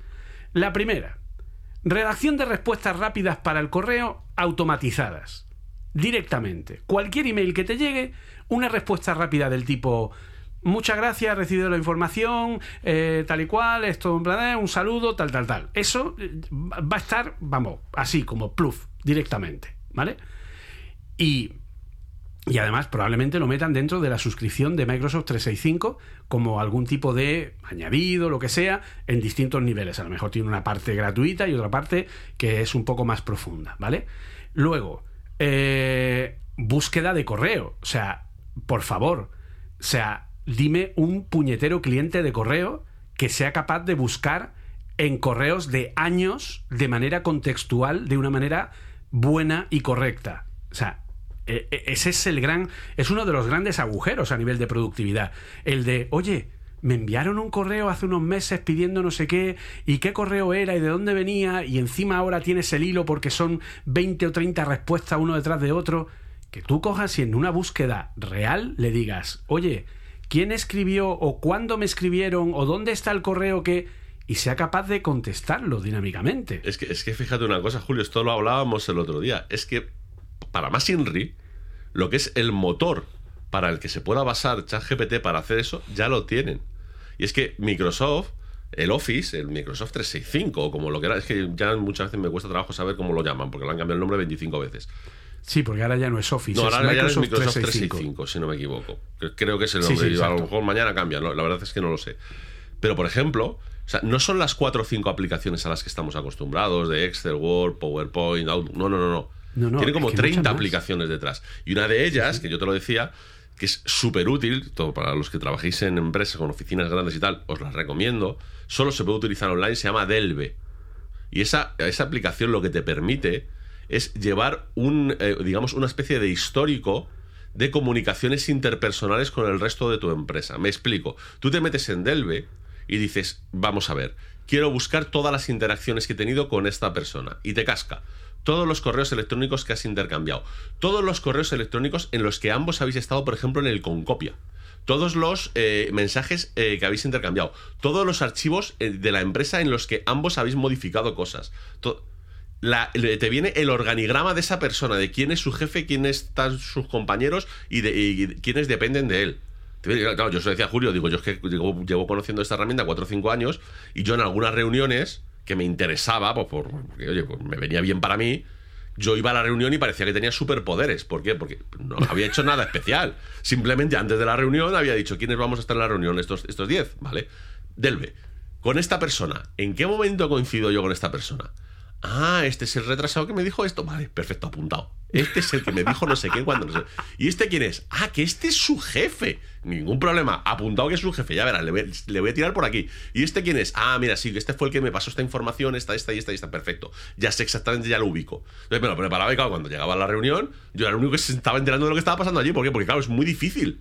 Es muy difícil cuando tienes una empresa muy grande el poder ubicarte donde estás cuando estás discutiendo con alguien. Sí, sabes que este es del departamento de tal, sabes que este es del departamento de cual, y conocerás muy bien a tres personas de la reunión, pero al resto dices, es que no les ubico bien.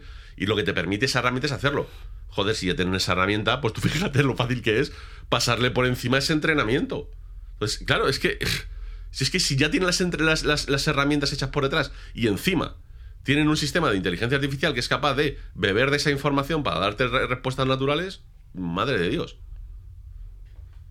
Efectivamente. Entonces, al final, toda esa integración con Outlook va a ser brutal, pero tú imagínate las integraciones con Word, de hazme integración de, de- de incluso fusión de datos, es decir, tener un Excel donde tengas un... que eso a día de hoy lo puedes hacer de manera manual. Sí. Puedes hacer una macro que coja unos contactos que tienes en un Excel, que haga no sé qué, que tal y cual, pero si lo tienes todo dentro del sistema, tú coges en Word y le dices, mira, a toda la gente que está en este grupo de tal, de dentro de mi agenda, envíales un, un email que diga, o sea, o prepárame una carta eh, de presentación de tal, de no sé qué, para taca, taca, taca, taca, taca, y, y te genera automáticamente el modelo que luego directamente te genera la macro y que tú puedes directamente lanzarlo desde ahí. Creación de todo tipo de elementos. Eh, por ejemplo, tú sabes lo que es algo tan tonto y que ya se puede hacer a día de hoy, pero que lo tengas integrado en Word como, oye, me, te- me he quedado atascado y no sé cómo seguir este documento. Escríbeme cuatro líneas más. Sí, eso es tremendo. O sea, eh, Eso es que- tremendo. es- es que eso es tremendo. Eso es tremendo. Y eso integrado dentro del Word, ¿vale? Ya no es me tengo que ir Claro. a ChatGPT, ponerle tal. No, no, no, no. Ya sabe cómo es tu documento, ya lo ha leído entero y lo está leyendo en tiempo real, y tú llegas y dices, hostia, ¿y ahora qué pongo? Sugiéreme cómo sigo. Hostia. O sea, ya no es. Volvemos a lo mismo.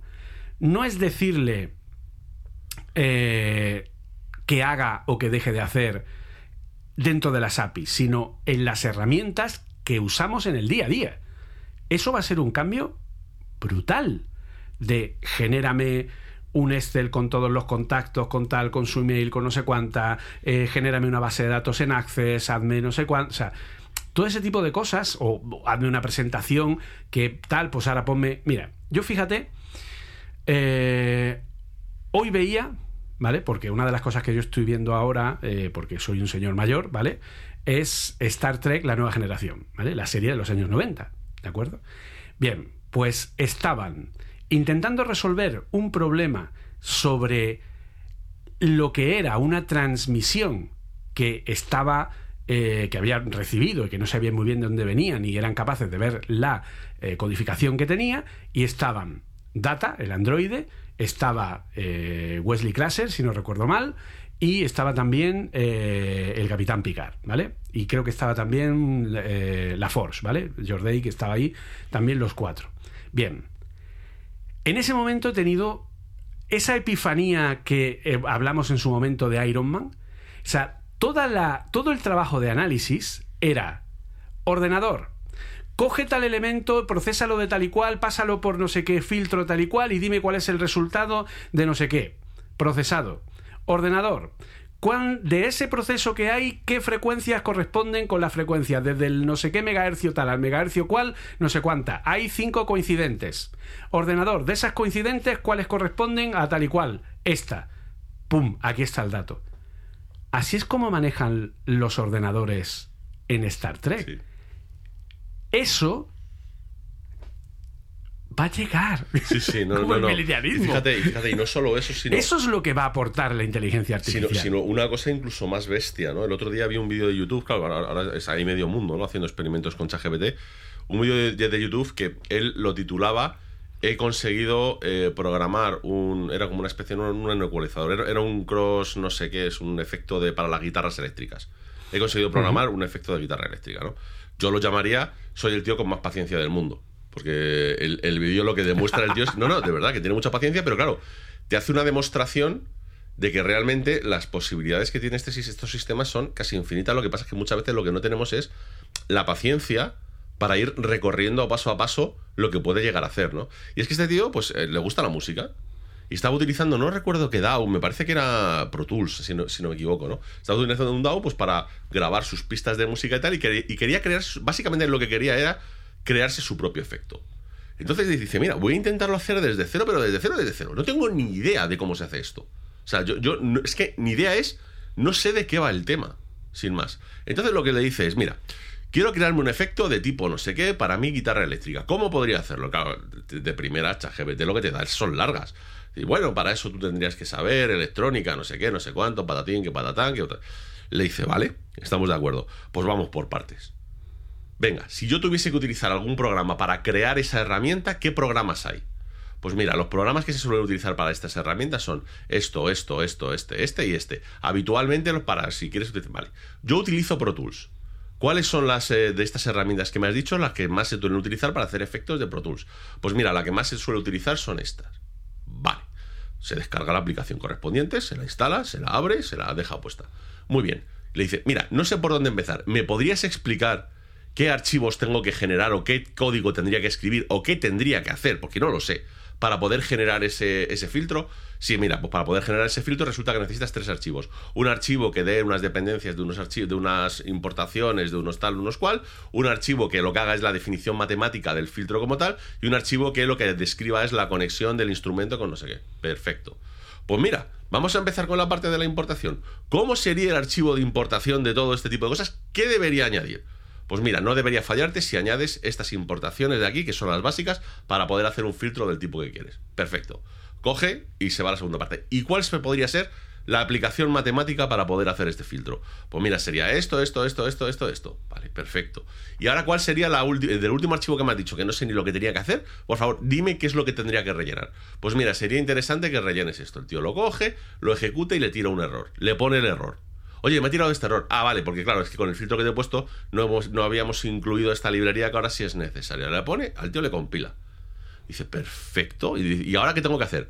Pues mira, ahora tendrías que irte a archivo, compilar no sé qué, exportar, hacer no sé qué y te generaría tal archivo. Vale, ¿y ahora cómo hago para meterlo en el DAO? Pues bueno, tendrías que ir a la carpeta no sé qué, meter ese... Y tenía un filtro de guitarra eléctrica funcionando un tío que no ha tocado un ordenador en su vida. O sea, es de putos locos. O sea, es decir, es que es lo que te digo, muchas veces es que lo, que no hacemos es tener esa paciencia, decir, no sé y quiero que me lo haga de golpe. Bueno, pues a lo mejor todavía no está en ese punto, ¿no? De poder hacer todos esos pasos. Pero si tú le vas guiando, eh, digamos, ante tu propia ignorancia, de decir, no, tengo ni idea de cómo es esto, por favor, explícamelo a paso. Resulta que paso a paso sí que lo sabe hacer. Pero ya no solo en, en la ignorancia, cuando lo guías en el conocimiento es todavía, mejor, claro, claro, claro, claro, claro. porque si lo guías, porque claro, tú te paras, yo lo que realmente me ha volado la cabeza era que, como he dicho, en ese momento estaba eh, Wesley Classer, que se supone que es una eminente, un chaval prodigio, ¿no? Del tema de, de, la ingeniería y tal y cual. Está Jorday, que es el jefe de ingeniero. Está Data, que es un androide, pero también está Picard, que Picard es el capitán y no tiene por qué saber de eso.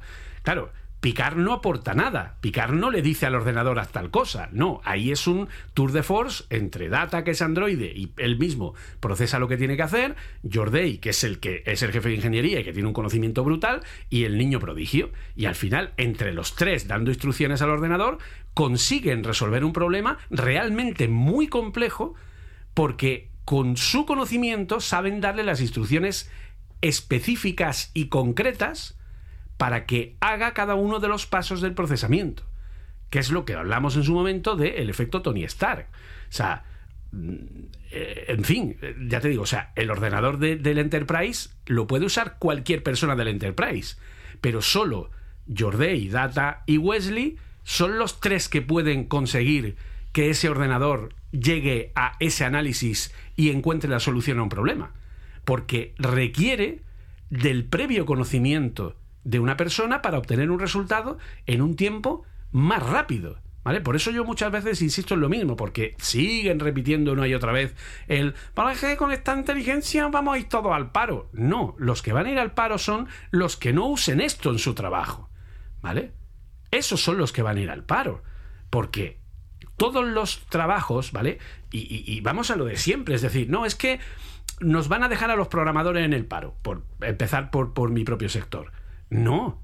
Lo que van a conseguir es que un programador pueda hacer una aplicación en semanas en vez de en meses. Es así de simple, porque va a ser más eficiente, porque va a ir a, el, a la solución de una manera mejor, porque va a saber qué pedirle a un sistema y porque la respuesta va a poder ser valorada por ese programador que sabe programar y decir, no, no, mira, esto está mal, esto hay que cambiarlo aquí, no, esto es no sé cuánta, ay, sí es verdad, tal. Yo, a ver, corrígeme si me equivoco, si me equivoco, yo, en base a lo que es la información que tienen de entrenamiento, yo no creo que nunca una IA sea capaz de hacer cosas muy complejas por sí misma, por sí misma en un solo paso. Yo creo que nunca llegará el decir, hazme una aplicación que haga no sé qué, tal y cual. A lo mejor con soluciones muy, muy, muy, muy, muy, muy simples, de las que hoy día se pueden hacer en soluciones no code, eso sí te lo podrá hacer porque al final son cosas muy sencillas. Pero cuanto más complejo sea el sistema, va a, o sea, la inteligencia va a ser capaz de hacer cada uno de los pasos, pero no ordenados hacia ese objetivo. No sé si soy capaz de sí, entender. Entendiendo lo que pasa que ves, ahí, yo creo que discrepamos un poco porque Claro, yo no lo veo a corto plazo, ni a medio, ¿eh? O sea, decir, yo, yo cuando digo esto, no estoy hablando de a corto ni a medio plazo. Pero claro, o sea, al final, eh, una de las cosas que va aumentando en cada iteración que van haciendo de estas inteligencias es el número de millones o billones de parámetros que van, que van metiendo a esa, a esa red neuronal. Yo entiendo que a medida que se vayan haciendo más grandes, el nivel de complejidad que son capaces de admitir, por decirlo de alguna forma, será mayor. Y a medida que vaya siendo mayor, claro, llegará un punto en el que lo que para ti en tu cabeza son pues 25 pasos para algo que es mucho más complejo sea un paso. Porque tú al final, tú coges muchas de las cosas que tú haces en tu día a día, ¿no? Normalmente podríamos ir desde operaciones matemáticas a cualquier cosa. Tú hay muchas cosas que las haces de cabeza sin necesidad de dividirlo en varios pasos. Es decir, a ti te dicen, eh, pues yo, una regla de 3 de 25 eh, sobre 100 de 200. Dice, pues, 50, pues, lógicamente, ¿no? Es decir, pero bueno, tú has hecho unas operaciones en tu cabeza. Has hecho dos o tres operaciones. Lo que pasa es que son tan obvias, son tan sencillas que las has hecho del tirón. Yo creo que es una cuestión de tiempo. Lo que pasa que es que yo creo que aquí es, aquí es la parte que se malinterpreta. Es decir, sí, que lo que estamos viendo es una locura, es una maldita locura, yo creo que en eso estamos todos de acuerdo. No significa que para pasado mañana esto vaya a sustituir el trabajo. No, no, vamos a relajarnos. Lo que va a pasar es lo que, lo que tú has dicho. Es decir, el que no se vaya habituando desde ya a utilizar todo eso tiene un problema. Tiene un problema, pero tiene un problema porque el problema lo tiene, y, esto, claro, va a sonar como muy, muy, egocentrista, ¿no? Pero el problema lo tiene contra mí. Porque voy a ser yo el que le quite el trabajo, no la inteligencia artificial. Claro, no, no, esto ya lo he hecho. Es decir, yo no sé, lo siento si me estoy repitiendo con esto, lo sé porque no recuerdo si lo comenté en el, último capítulo. Una empresa de un, de un conocido mío tuvieron un problema con un diseño de una camiseta. El problema es muy sencillo. Y es que, el es un problema simple, sencillo, fácil. Es que la persona responsable de tener que manejar el hacer el diseño para un tema de marketing y tal, se le pasó. Se le pasó, ya está. Es decir, nos puede pasar a cualquiera. Se le pasó. Hostia, necesito el diseño para pasado mañana. Literal. Llama a su agencia de, diseño y le dice, oye, mira, lo siento mucho, eh, tengo un problema y es que necesito un diseño que cumpla con todo esto que te voy a decir, pero es que lo necesito para mañana. Y claro, lo comprendo perfectamente, porque lo comprendo porque muchas veces no se pueden admitir ciertas cosas. Yo lo comprendo, es decir, que la agencia de diseño les mandó a tomar por culo, les dijo, mira, lo siento, no. Nosotros tenemos pactado que los diseños son mínimo 10 días, podemos hacer excepciones a una semana, cuando las cosas se... pero desde luego para un día para otro no se pueden. Claro, se forma una situación complicada y una persona de esta empresa dice, pues yo conozco a un friki de mierda, que lo mismo si hablamos con él, nos da una solución. O sea, nadie está diciendo que sea una solución óptima. Nadie está diciendo que sea una solución del de, mejor que la agencia de diseño. No, no, no, no, no, nadie ha dicho eso. Ha dicho una solución. Entonces me llaman y me dicen, oye, mira, que necesito hacer esto. ¿Tú crees que podrías? Digo, ¿tienen más alternativas? No, dame tres horas. Dame tres horas. En tres horas le lancé diez posibilidades.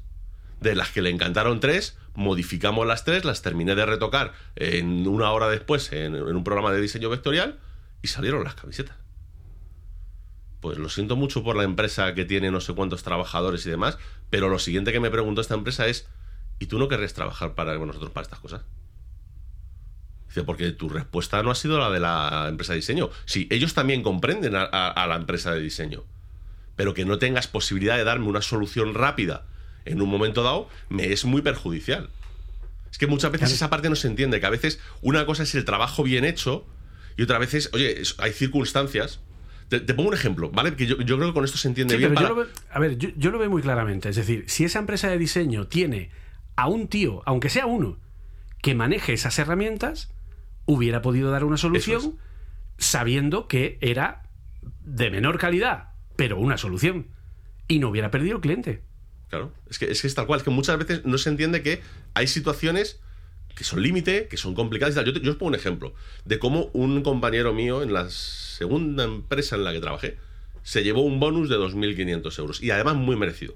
De verdad que muy merecido. Son de estas cosas que dices, uno, aplaudo al chaval por la idea que tuvo y dos, aplaudo a la empresa por decir, hostia, has reaccionado muy bien, tío. Algo tan simple como esto. Tenemos un equipo de 2 millones de euros metido en, el, en la fábrica tiene que salir para mañana. Y ha habido un problema en el transporte y se han perdido unas chapitas, Julio, unas chapitas de, de, de 5 centímetros por centímetro de ancho en las que vienen inscritas, ¿vale? En las que vienen inscritas los tags de las distintas instrumentaciones que tiene la bomba. La bomba no puede salir del- de la fábrica si no tiene puestos los tags. Y cada día, cada día que está en la fábrica se pierden 100.000 pavos. Y estimación de nuestra empresa de tax, tres días, 300.000 pavos.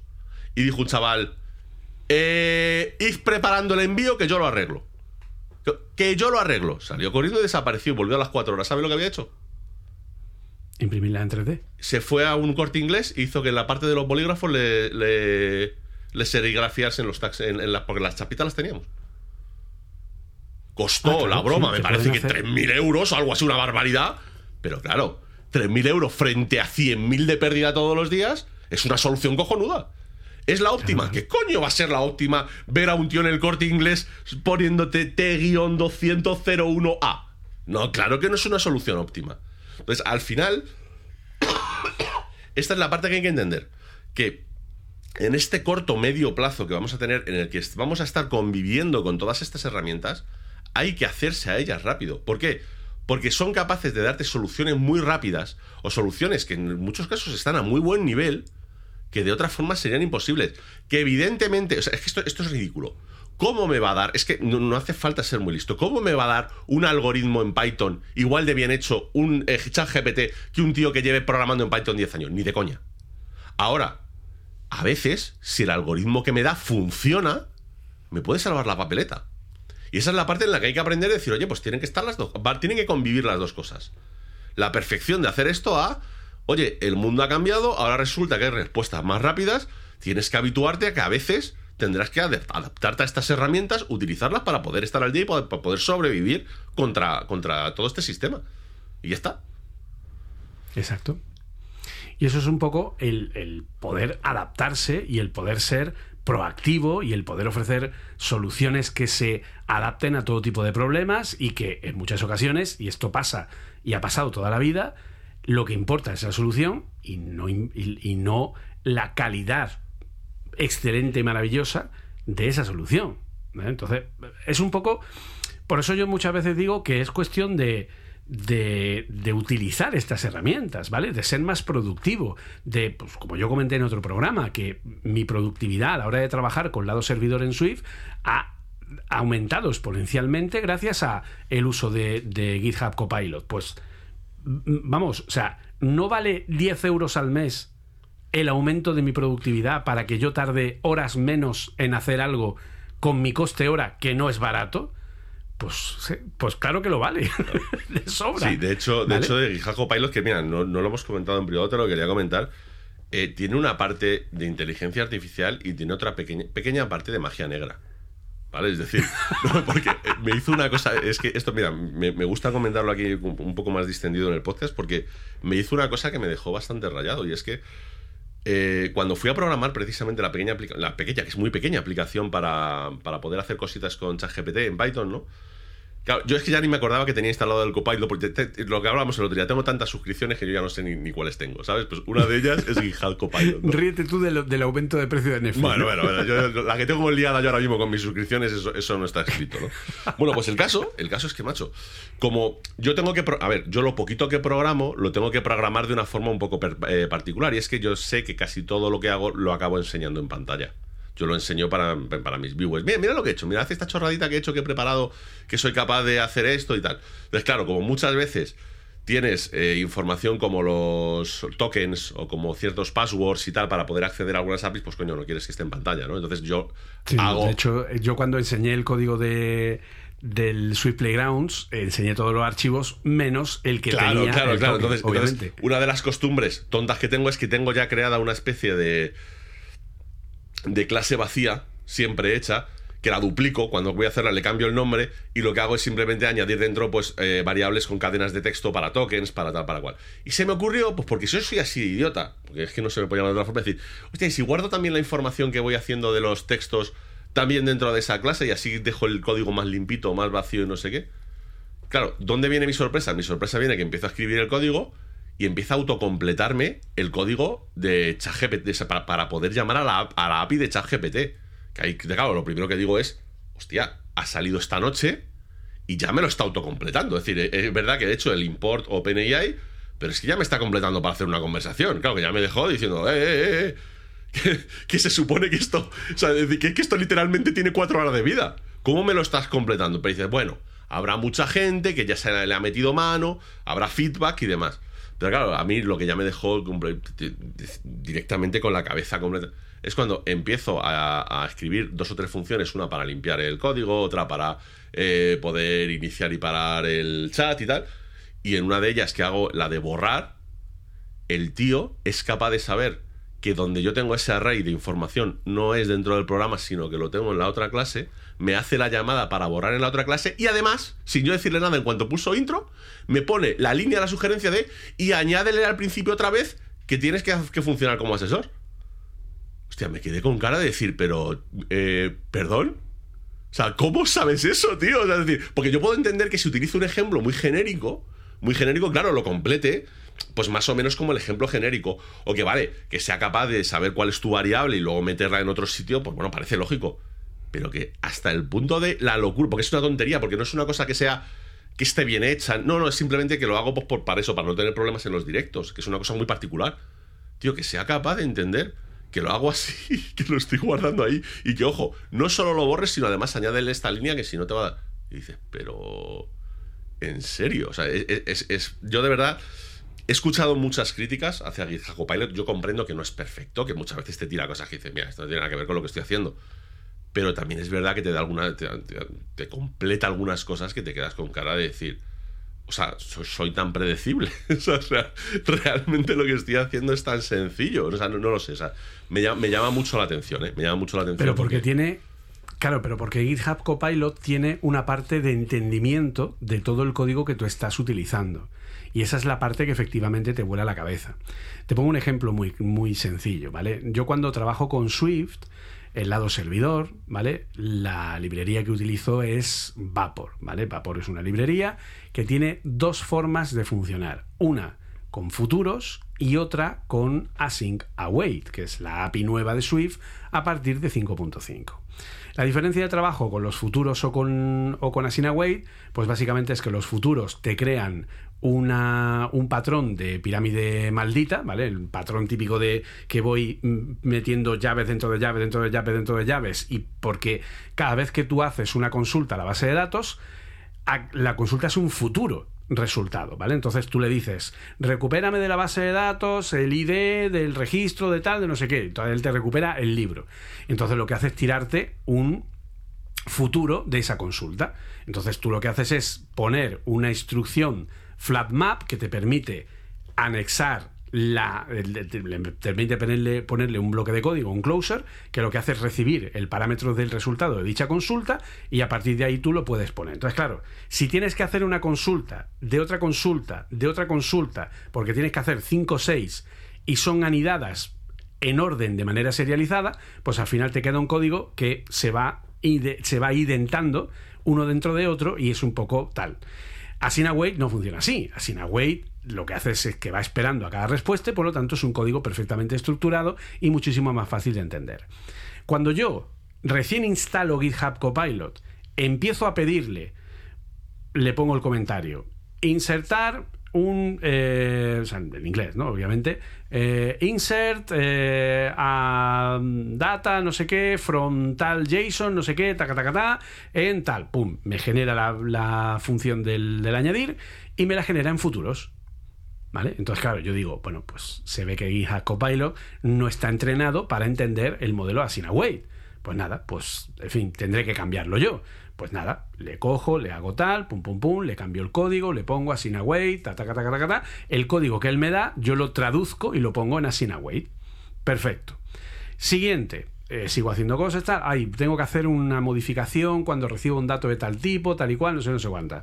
Genérame el código para tal, ta, ta, ta, ta, ta. Pum, me vuelve a generar con futuros. Entonces yo lo vuelvo a cambiar, tal, tal, tal, pim, pim, pim, pim, taca, taca, taca, taca, taca, taca. Vale, perfecto. Sigo trabajando, tu, tu, tu, tu, tu, tu. Vuelvo, siguiente tal. Ay, tengo que hacer aquí una modificación de otro tipo porque ahora tiene que venir del, de, este, de este JSON, no del otro, y devolver una respuesta, tal. Genérame la respuesta, no sé qué, ta, ta, ta, ta. Pum, ras, me la generan así en. Ya.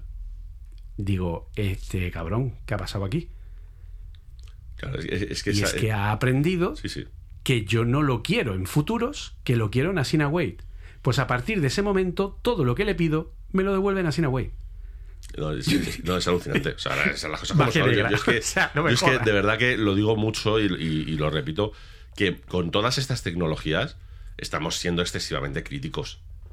No, es que me da un pequeño error. de- pero para, para, para, para. Tú estás viendo lo que, está no- haciendo. No, perdona, joder, O sea, es un asistente. Claro, claro. No es para resolverte la vida. No, no, es, es, es- Yo, de verdad, o sea, yo cuando la gente dice, no, no, pues a mí no me funciona muy bien. Disculpa, o sea, es decir, lo- tengo, te- tengo, tengo que, que- que llevarte la contraria en esto que estás diciendo. Sí, sí, yo soy el primero que te lo dice. Claro que no es perfecto, da errores, da problemas, te genera código que muchas veces no funciona. Pero, hombre, la ayuda que te da, el primer empujón que te da para hacer cualquier cosa. Bueno, lo que dices tú, es que has puesto un ejemplo que es el típico que a nadie le gusta hacer.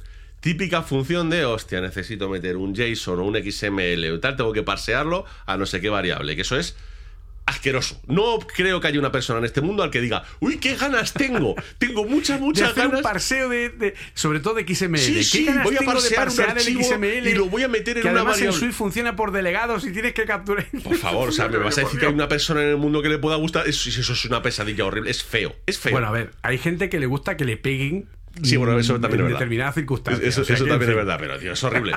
y que esas cosas te las saca del tirón y sin pensar. Si es para coger y estás dándole besitos a la pantalla de toda la tarde y dices, gracias, gracias, gracias. Porque es que te precisamente ese tipo de funciones son las que hace muy bien. Porque como son cosas muy estructuradas, que realmente son siempre sota, caballo y rey y tal, pero que aún así, cada vez que te tienes que poner es desagradable, porque no tiene otro nombre. Que coge y te lo tira de, de- hecho, es que de verdad que te tendrán ganas de abrazar al ordenador y decir, te quiero, te quiero Sí, mucho. Pero, y cuando él te tira, cuando tú le vas poniendo los errores en español, donde pones eh, el, ID el ID que has puesto no funciona, o Sí. el elemento tal no lo ha encontrado, tal y cual, y de pronto te empieza a poner también los mensajes de error, tal cual tú los estás poniendo, y dándote contextualmente el error que tiene que dar con respecto al dato que ha tenido que recuperar. Es- No, no, no, que es la leche. O sea, Y dices, pero ¿qué, qué está pasando aquí? sí, que sí. Porque, repito, no sirve coger GitHub Copilot y empezar a usarlo y decir, va, esto no va. No, no, no, no. Cuando empieza la magia negra es cuando llevas un tiempo usándolo en un proyecto, es decir, cuando estás dejando que conozca ese proyecto, cuando estás pidiéndole cosas, cuando va aprendiendo de ti. Cuanto más lo usas, más tiempo te ahorra porque en cierta forma va aprendiendo del código que... Pero bueno, también, a ver, vivimos en un mundo en el que sigue habiendo gente protestando porque haz que los de Guija están cogiendo mi código y están haciendo dinero con él. Y dice, pues eh, no lo pongas en GitHub, Claro. alma de cántaro. o sea, hay una cosa que se llaman términos y condiciones. Si no te gustan, pues está bien. Pues, Pues no a otro sitio, ya está. En los términos y condiciones.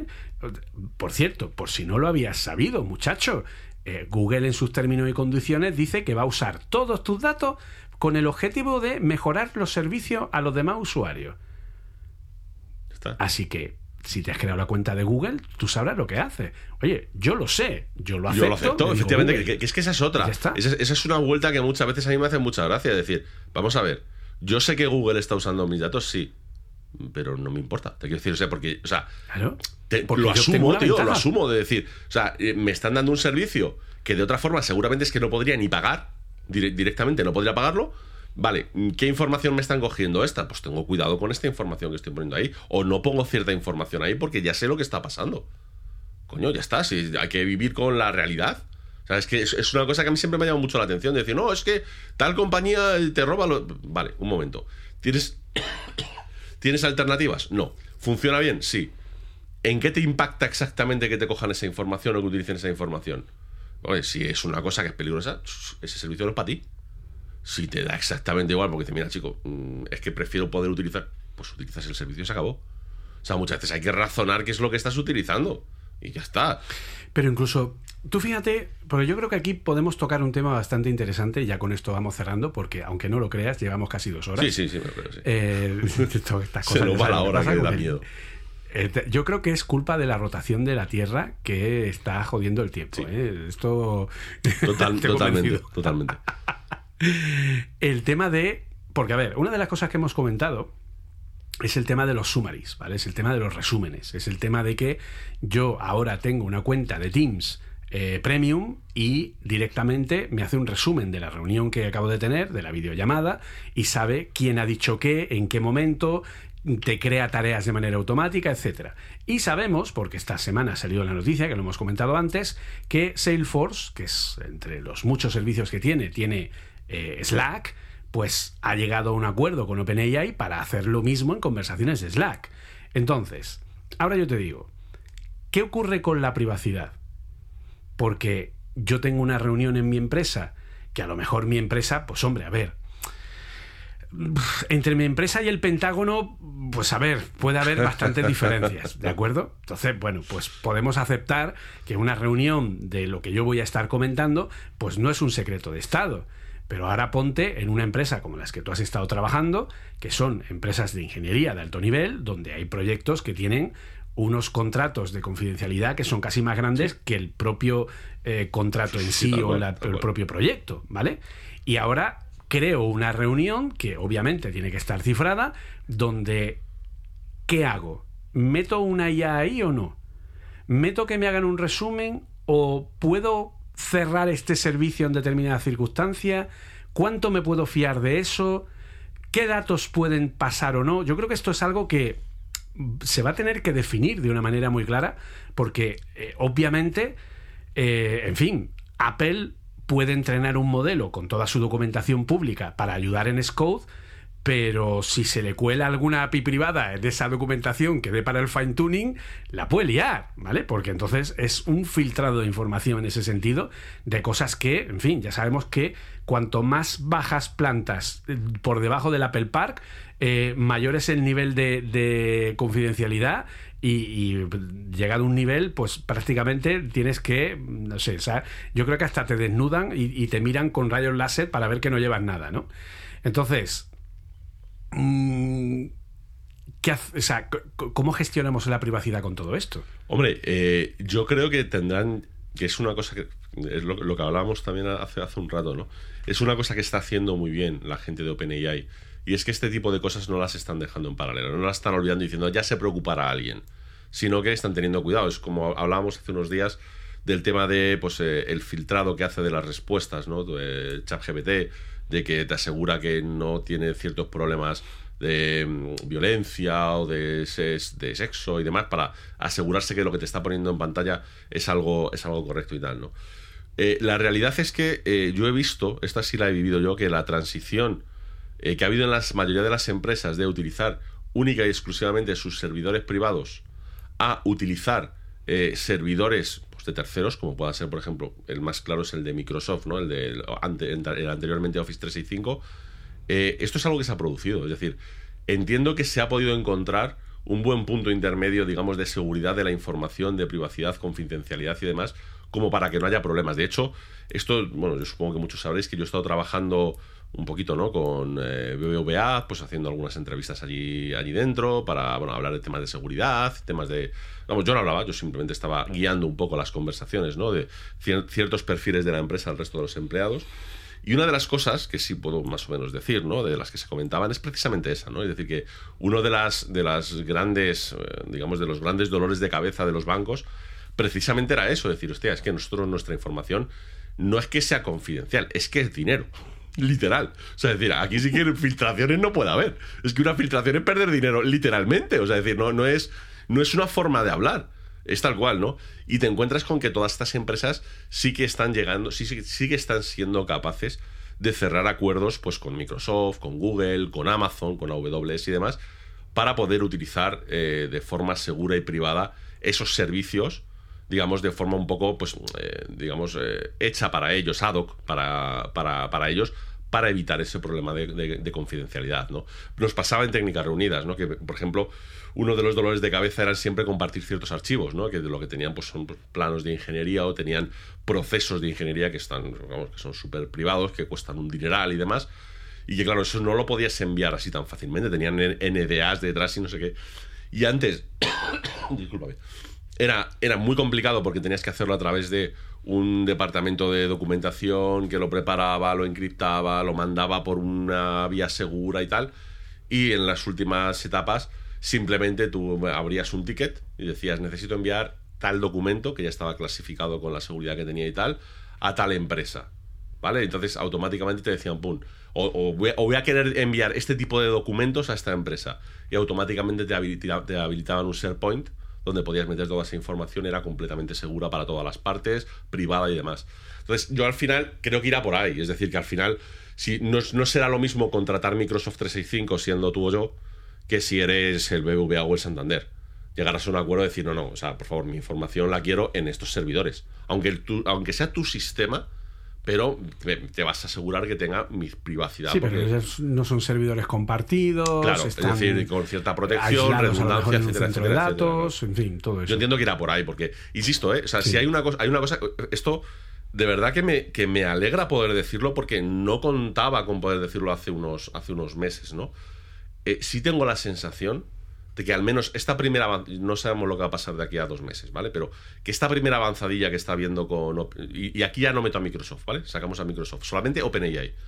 Sí están teniendo cuidado con los efectos negativos que pueden tener estas tecnologías. Joder, y eso, eso creo que es una buena noticia. Eso sí me parece que es una muy buena noticia. Es decir, que ellos mismos hayan anticipado a. Porque pues, todos sabemos que sacan una cosa y automáticamente salimos 25.000 desgraciados diciendo: ¿y si, y si, y si pasa esto? Y, y, coño, han presentado cosas y antes de poder decir y si te ha dicho: "Ch, ch, ch, que esto ya está solucionado. Así, así, así, así, así, así, así, así. Te quedas diciendo: hombre. Hombre, pues me, me dejas más tranquilo, honestamente, porque eh, has pensado en, en- en las consecuencias. Entonces, bueno, yo para mí eso es una cosa que a día de hoy no sé lo que durará. No sé si esto será la luna de miel fantástica con esta tecnología y luego tendremos el, el susto final, ¿no? Pero a día de hoy tengo la sensación de que sí que lo están controlando y que están teniendo cuidadito.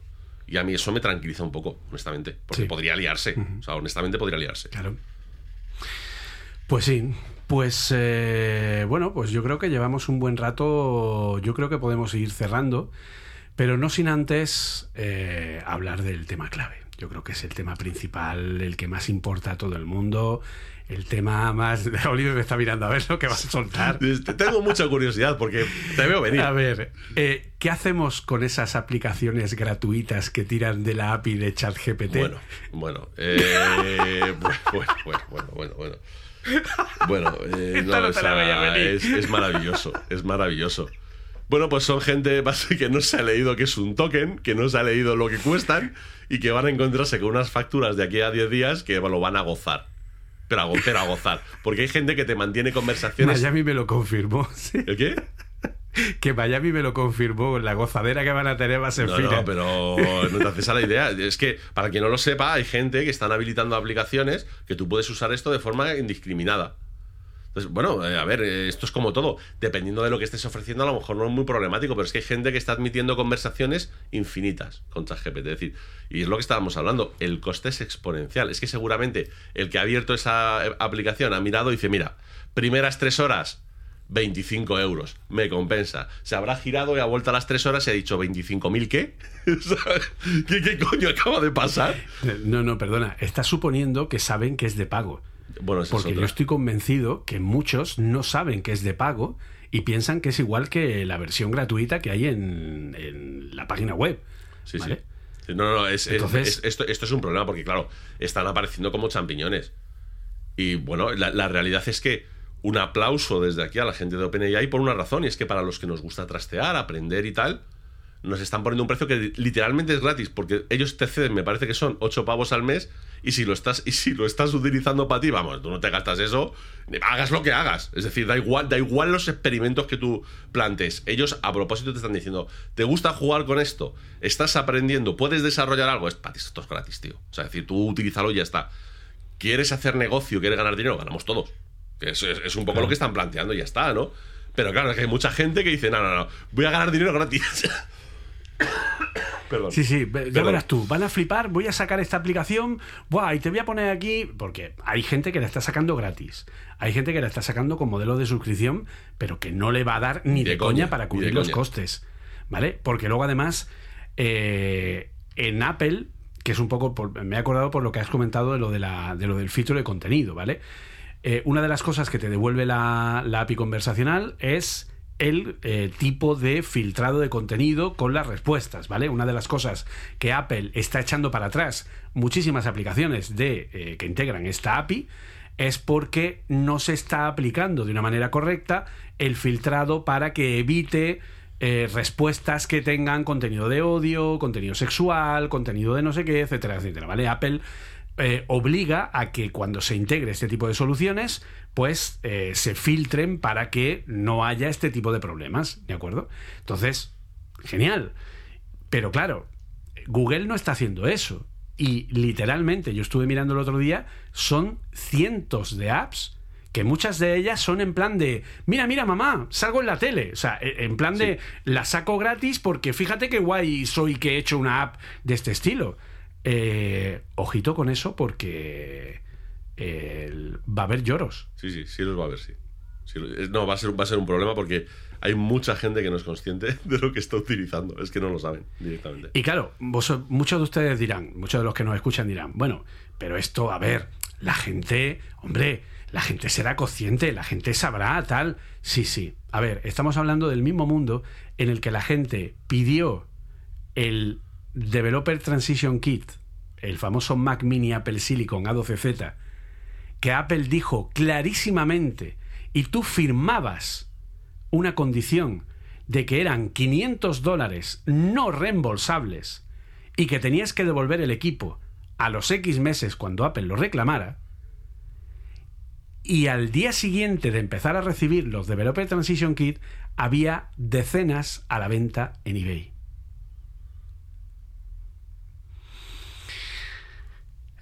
Sí, sí, y luego la que se lió, en la que Apple tuvo al final que compensar esos 500 dólares con, eh, con dinero Apple, ¿no? Digamos, con, con una especie como de cheque de descuento para que si te comprabas un nuevo Apple Silicon, pues te descontaban eso porque la gente en prensa empezó a protestar, es que los de Apple, sinvergüenza, tal y cual, y Apple ahí se portó muy Sí, bien. Sí, sí, sí, tota- totalmente. Porque mira, mirad que me meto con Apple, pero esto- esto- con esto nadie se puede meter con Apple. Hay montones de kits de desarrollo que son para devolverlos. Que ellos te lo dejan utilizar para que tú puedas hacer tus cosas, pagas por ello, que para eso es tu trabajo y es tu negocio, y se acabó. Y lo que hizo Apple de decir, venga, al final esos 500 euros te los devuelvo de otra forma. Eso da gracias a Apple. O sea, decir, y ya está. O sea, y no, y no hay más. Pues si vivimos en el mundo en el que la gente no es capaz de leerse algo y a mí me han llegado a decir por Twitter, es que estaba en inglés, Pues, ya, perfecto. Todo, todo bien. pues ya está, estaba en inglés. Es que estaba en arameo antiguo. Entonces, hostia, es que encontrar un traductor de arameo, en fin. Bueno, ahora, ahora con ChatGPT ya no tienes ese problema. Se lo das y le dices, dime qué, dime qué Exactamente, dice. te lo da previo pago. Yo pago, efectivamente. En fin, pues eh, poco más, básicamente. Muchísimas gracias, como siempre, Oliver. Es un placer mismo eh, Julio. grabar y estar contigo. Y sobre todo el esfuerzo que Oliver ha hecho, porque no está del todo recuperado, eh, no, no tiene todavía la voz mm, toda para él en ese sentido. No tan aterciopelada como otras veces. Exacto, tiene ahí un punto de ronquera sexy que está todavía ahí intentando. Así que, pues eso, la verdad que yo creo que, bueno, eh, como siempre, Espero que os haya gustado, espero que os haya, eh, bueno, pues... Eh, abierto un poco la mente, ¿no? Es un poco lo que siempre hemos querido con este podcast, que, es un poco eso, el abriros la mente, el que podáis pensar las cosas de una manera más especial y que, bueno, pues entendáis, ¿no? Todo lo que nos, lo, todo lo que se nos viene de una forma mucho más amable, mucho más fácil y bueno, pues que también, pues, en fin, eh, lo entendáis también de una forma mejor aprovechando pues esas horas que echamos eh, Oliver y yo eh, investigando, mirando. Si entráis en el chat de Telegram que tenemos, está lleno de enlaces, de comentarios, de tal, de no sé qué, de mensajes de voz. Yo, ya he llegado a un punto en el que uso el chat de Oliver como, como repositorio de enlaces de interés. Sí, sí, yo también. cuando veo un enlace de interés, lo envío y luego ya lo miro después. Es que es mi Evernote. Sí, sí, sí, totalmente. o sea, ya solamente necesitamos, que esto lo haremos, lo, prepararemos, un buen, un buen sistema de chat GPT con fine tuning de nuestro chat y preguntarle directamente al chat, oye, ¿qué, de qué íbamos a hablar la próxima semana? Totalmente, totalmente. Así que bueno, pues como siempre ya sabéis que podéis encontrarme a mí en Twitter como arroba jcfmunoz. También estoy en Mastodon como jcfmunoz arroba mastodon.social en LinkedIn como JCF Munoz, en fin, en todos lados que podáis buscarme como JCF Munoz y ahí estoy para lo que sea menester y bueno, pues ya sabéis que también tenemos los otros podcasts de eh, que están en Cuonda, como Café Swift, con mi amigo Arturo, para hablar de temas de, de programación en Swift, y los dos podcasts de Apple Coding y Apple Coding Daily. Y luego también, pues, los directos en Twitch todos los sábados, en fin, y el canal de YouTube en youtube.com barra arroba Apple Coding. En fin, hay mil sitios donde podéis encontrarnos tanto como JCF Munoz como con Apple Coding. Y además aquí, pues en Nevecanizer, que si sois dignos seréis capaces de escribir el nombre sin equivocaros. Por mi parte, mira, os lo voy a poner más fácil que Julio. Oliver Navani, ya está. Es decir, con que busquéis eso ya lo encontráis todo. Y sobre todo en Twitch, ¿vale? El resto de redes, aunque las puedo usar más o menos. La importante es Twitch, que es donde estoy más o menos todos los días ahí charlando de estos temas y bueno, de las cosas que nos van interesando. Así que con eso estaría todo. Pues sí, ya digo que eh, os recomiendo muy mucho el canal de Twitch de Oliver porque él, bueno, pues tiene una asiduidez de transmisión, ¿vale? Creo que es todos, los días a las tres y media, ¿no? Sí, sí, de lunes a jueves y luego los viernes por la mañana, según el momento, y, y, habla de todos estos temas, todos los días. O sea que si os gusta todos estos temas, pues podéis estar informados en el día a día. Así que pues eh, poco más. Muchas gracias por estar ahí y nos vemos en el próximo viaje de la Neveganizer. Hasta luego. Chao.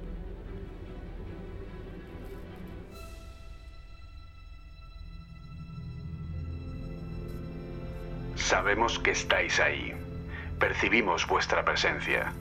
Sabemos que tenéis miedo, nos teméis a nosotros. Teméis el cambio, pero no conocemos el futuro. No hemos venido para deciros cómo acabará todo esto. Al contrario, hemos venido a deciros cómo va a comenzar. Vamos a terminar el episodio y vamos a enseñarles a todos lo que vosotros no queréis que vean. Les enseñaremos un mundo sin vosotros. Un mundo sin marketing y sin controles, sin límites ni fronteras. Un mundo donde cualquier cosa sea posible. Lo que hagamos después es una decisión que dejo en vuestras manos.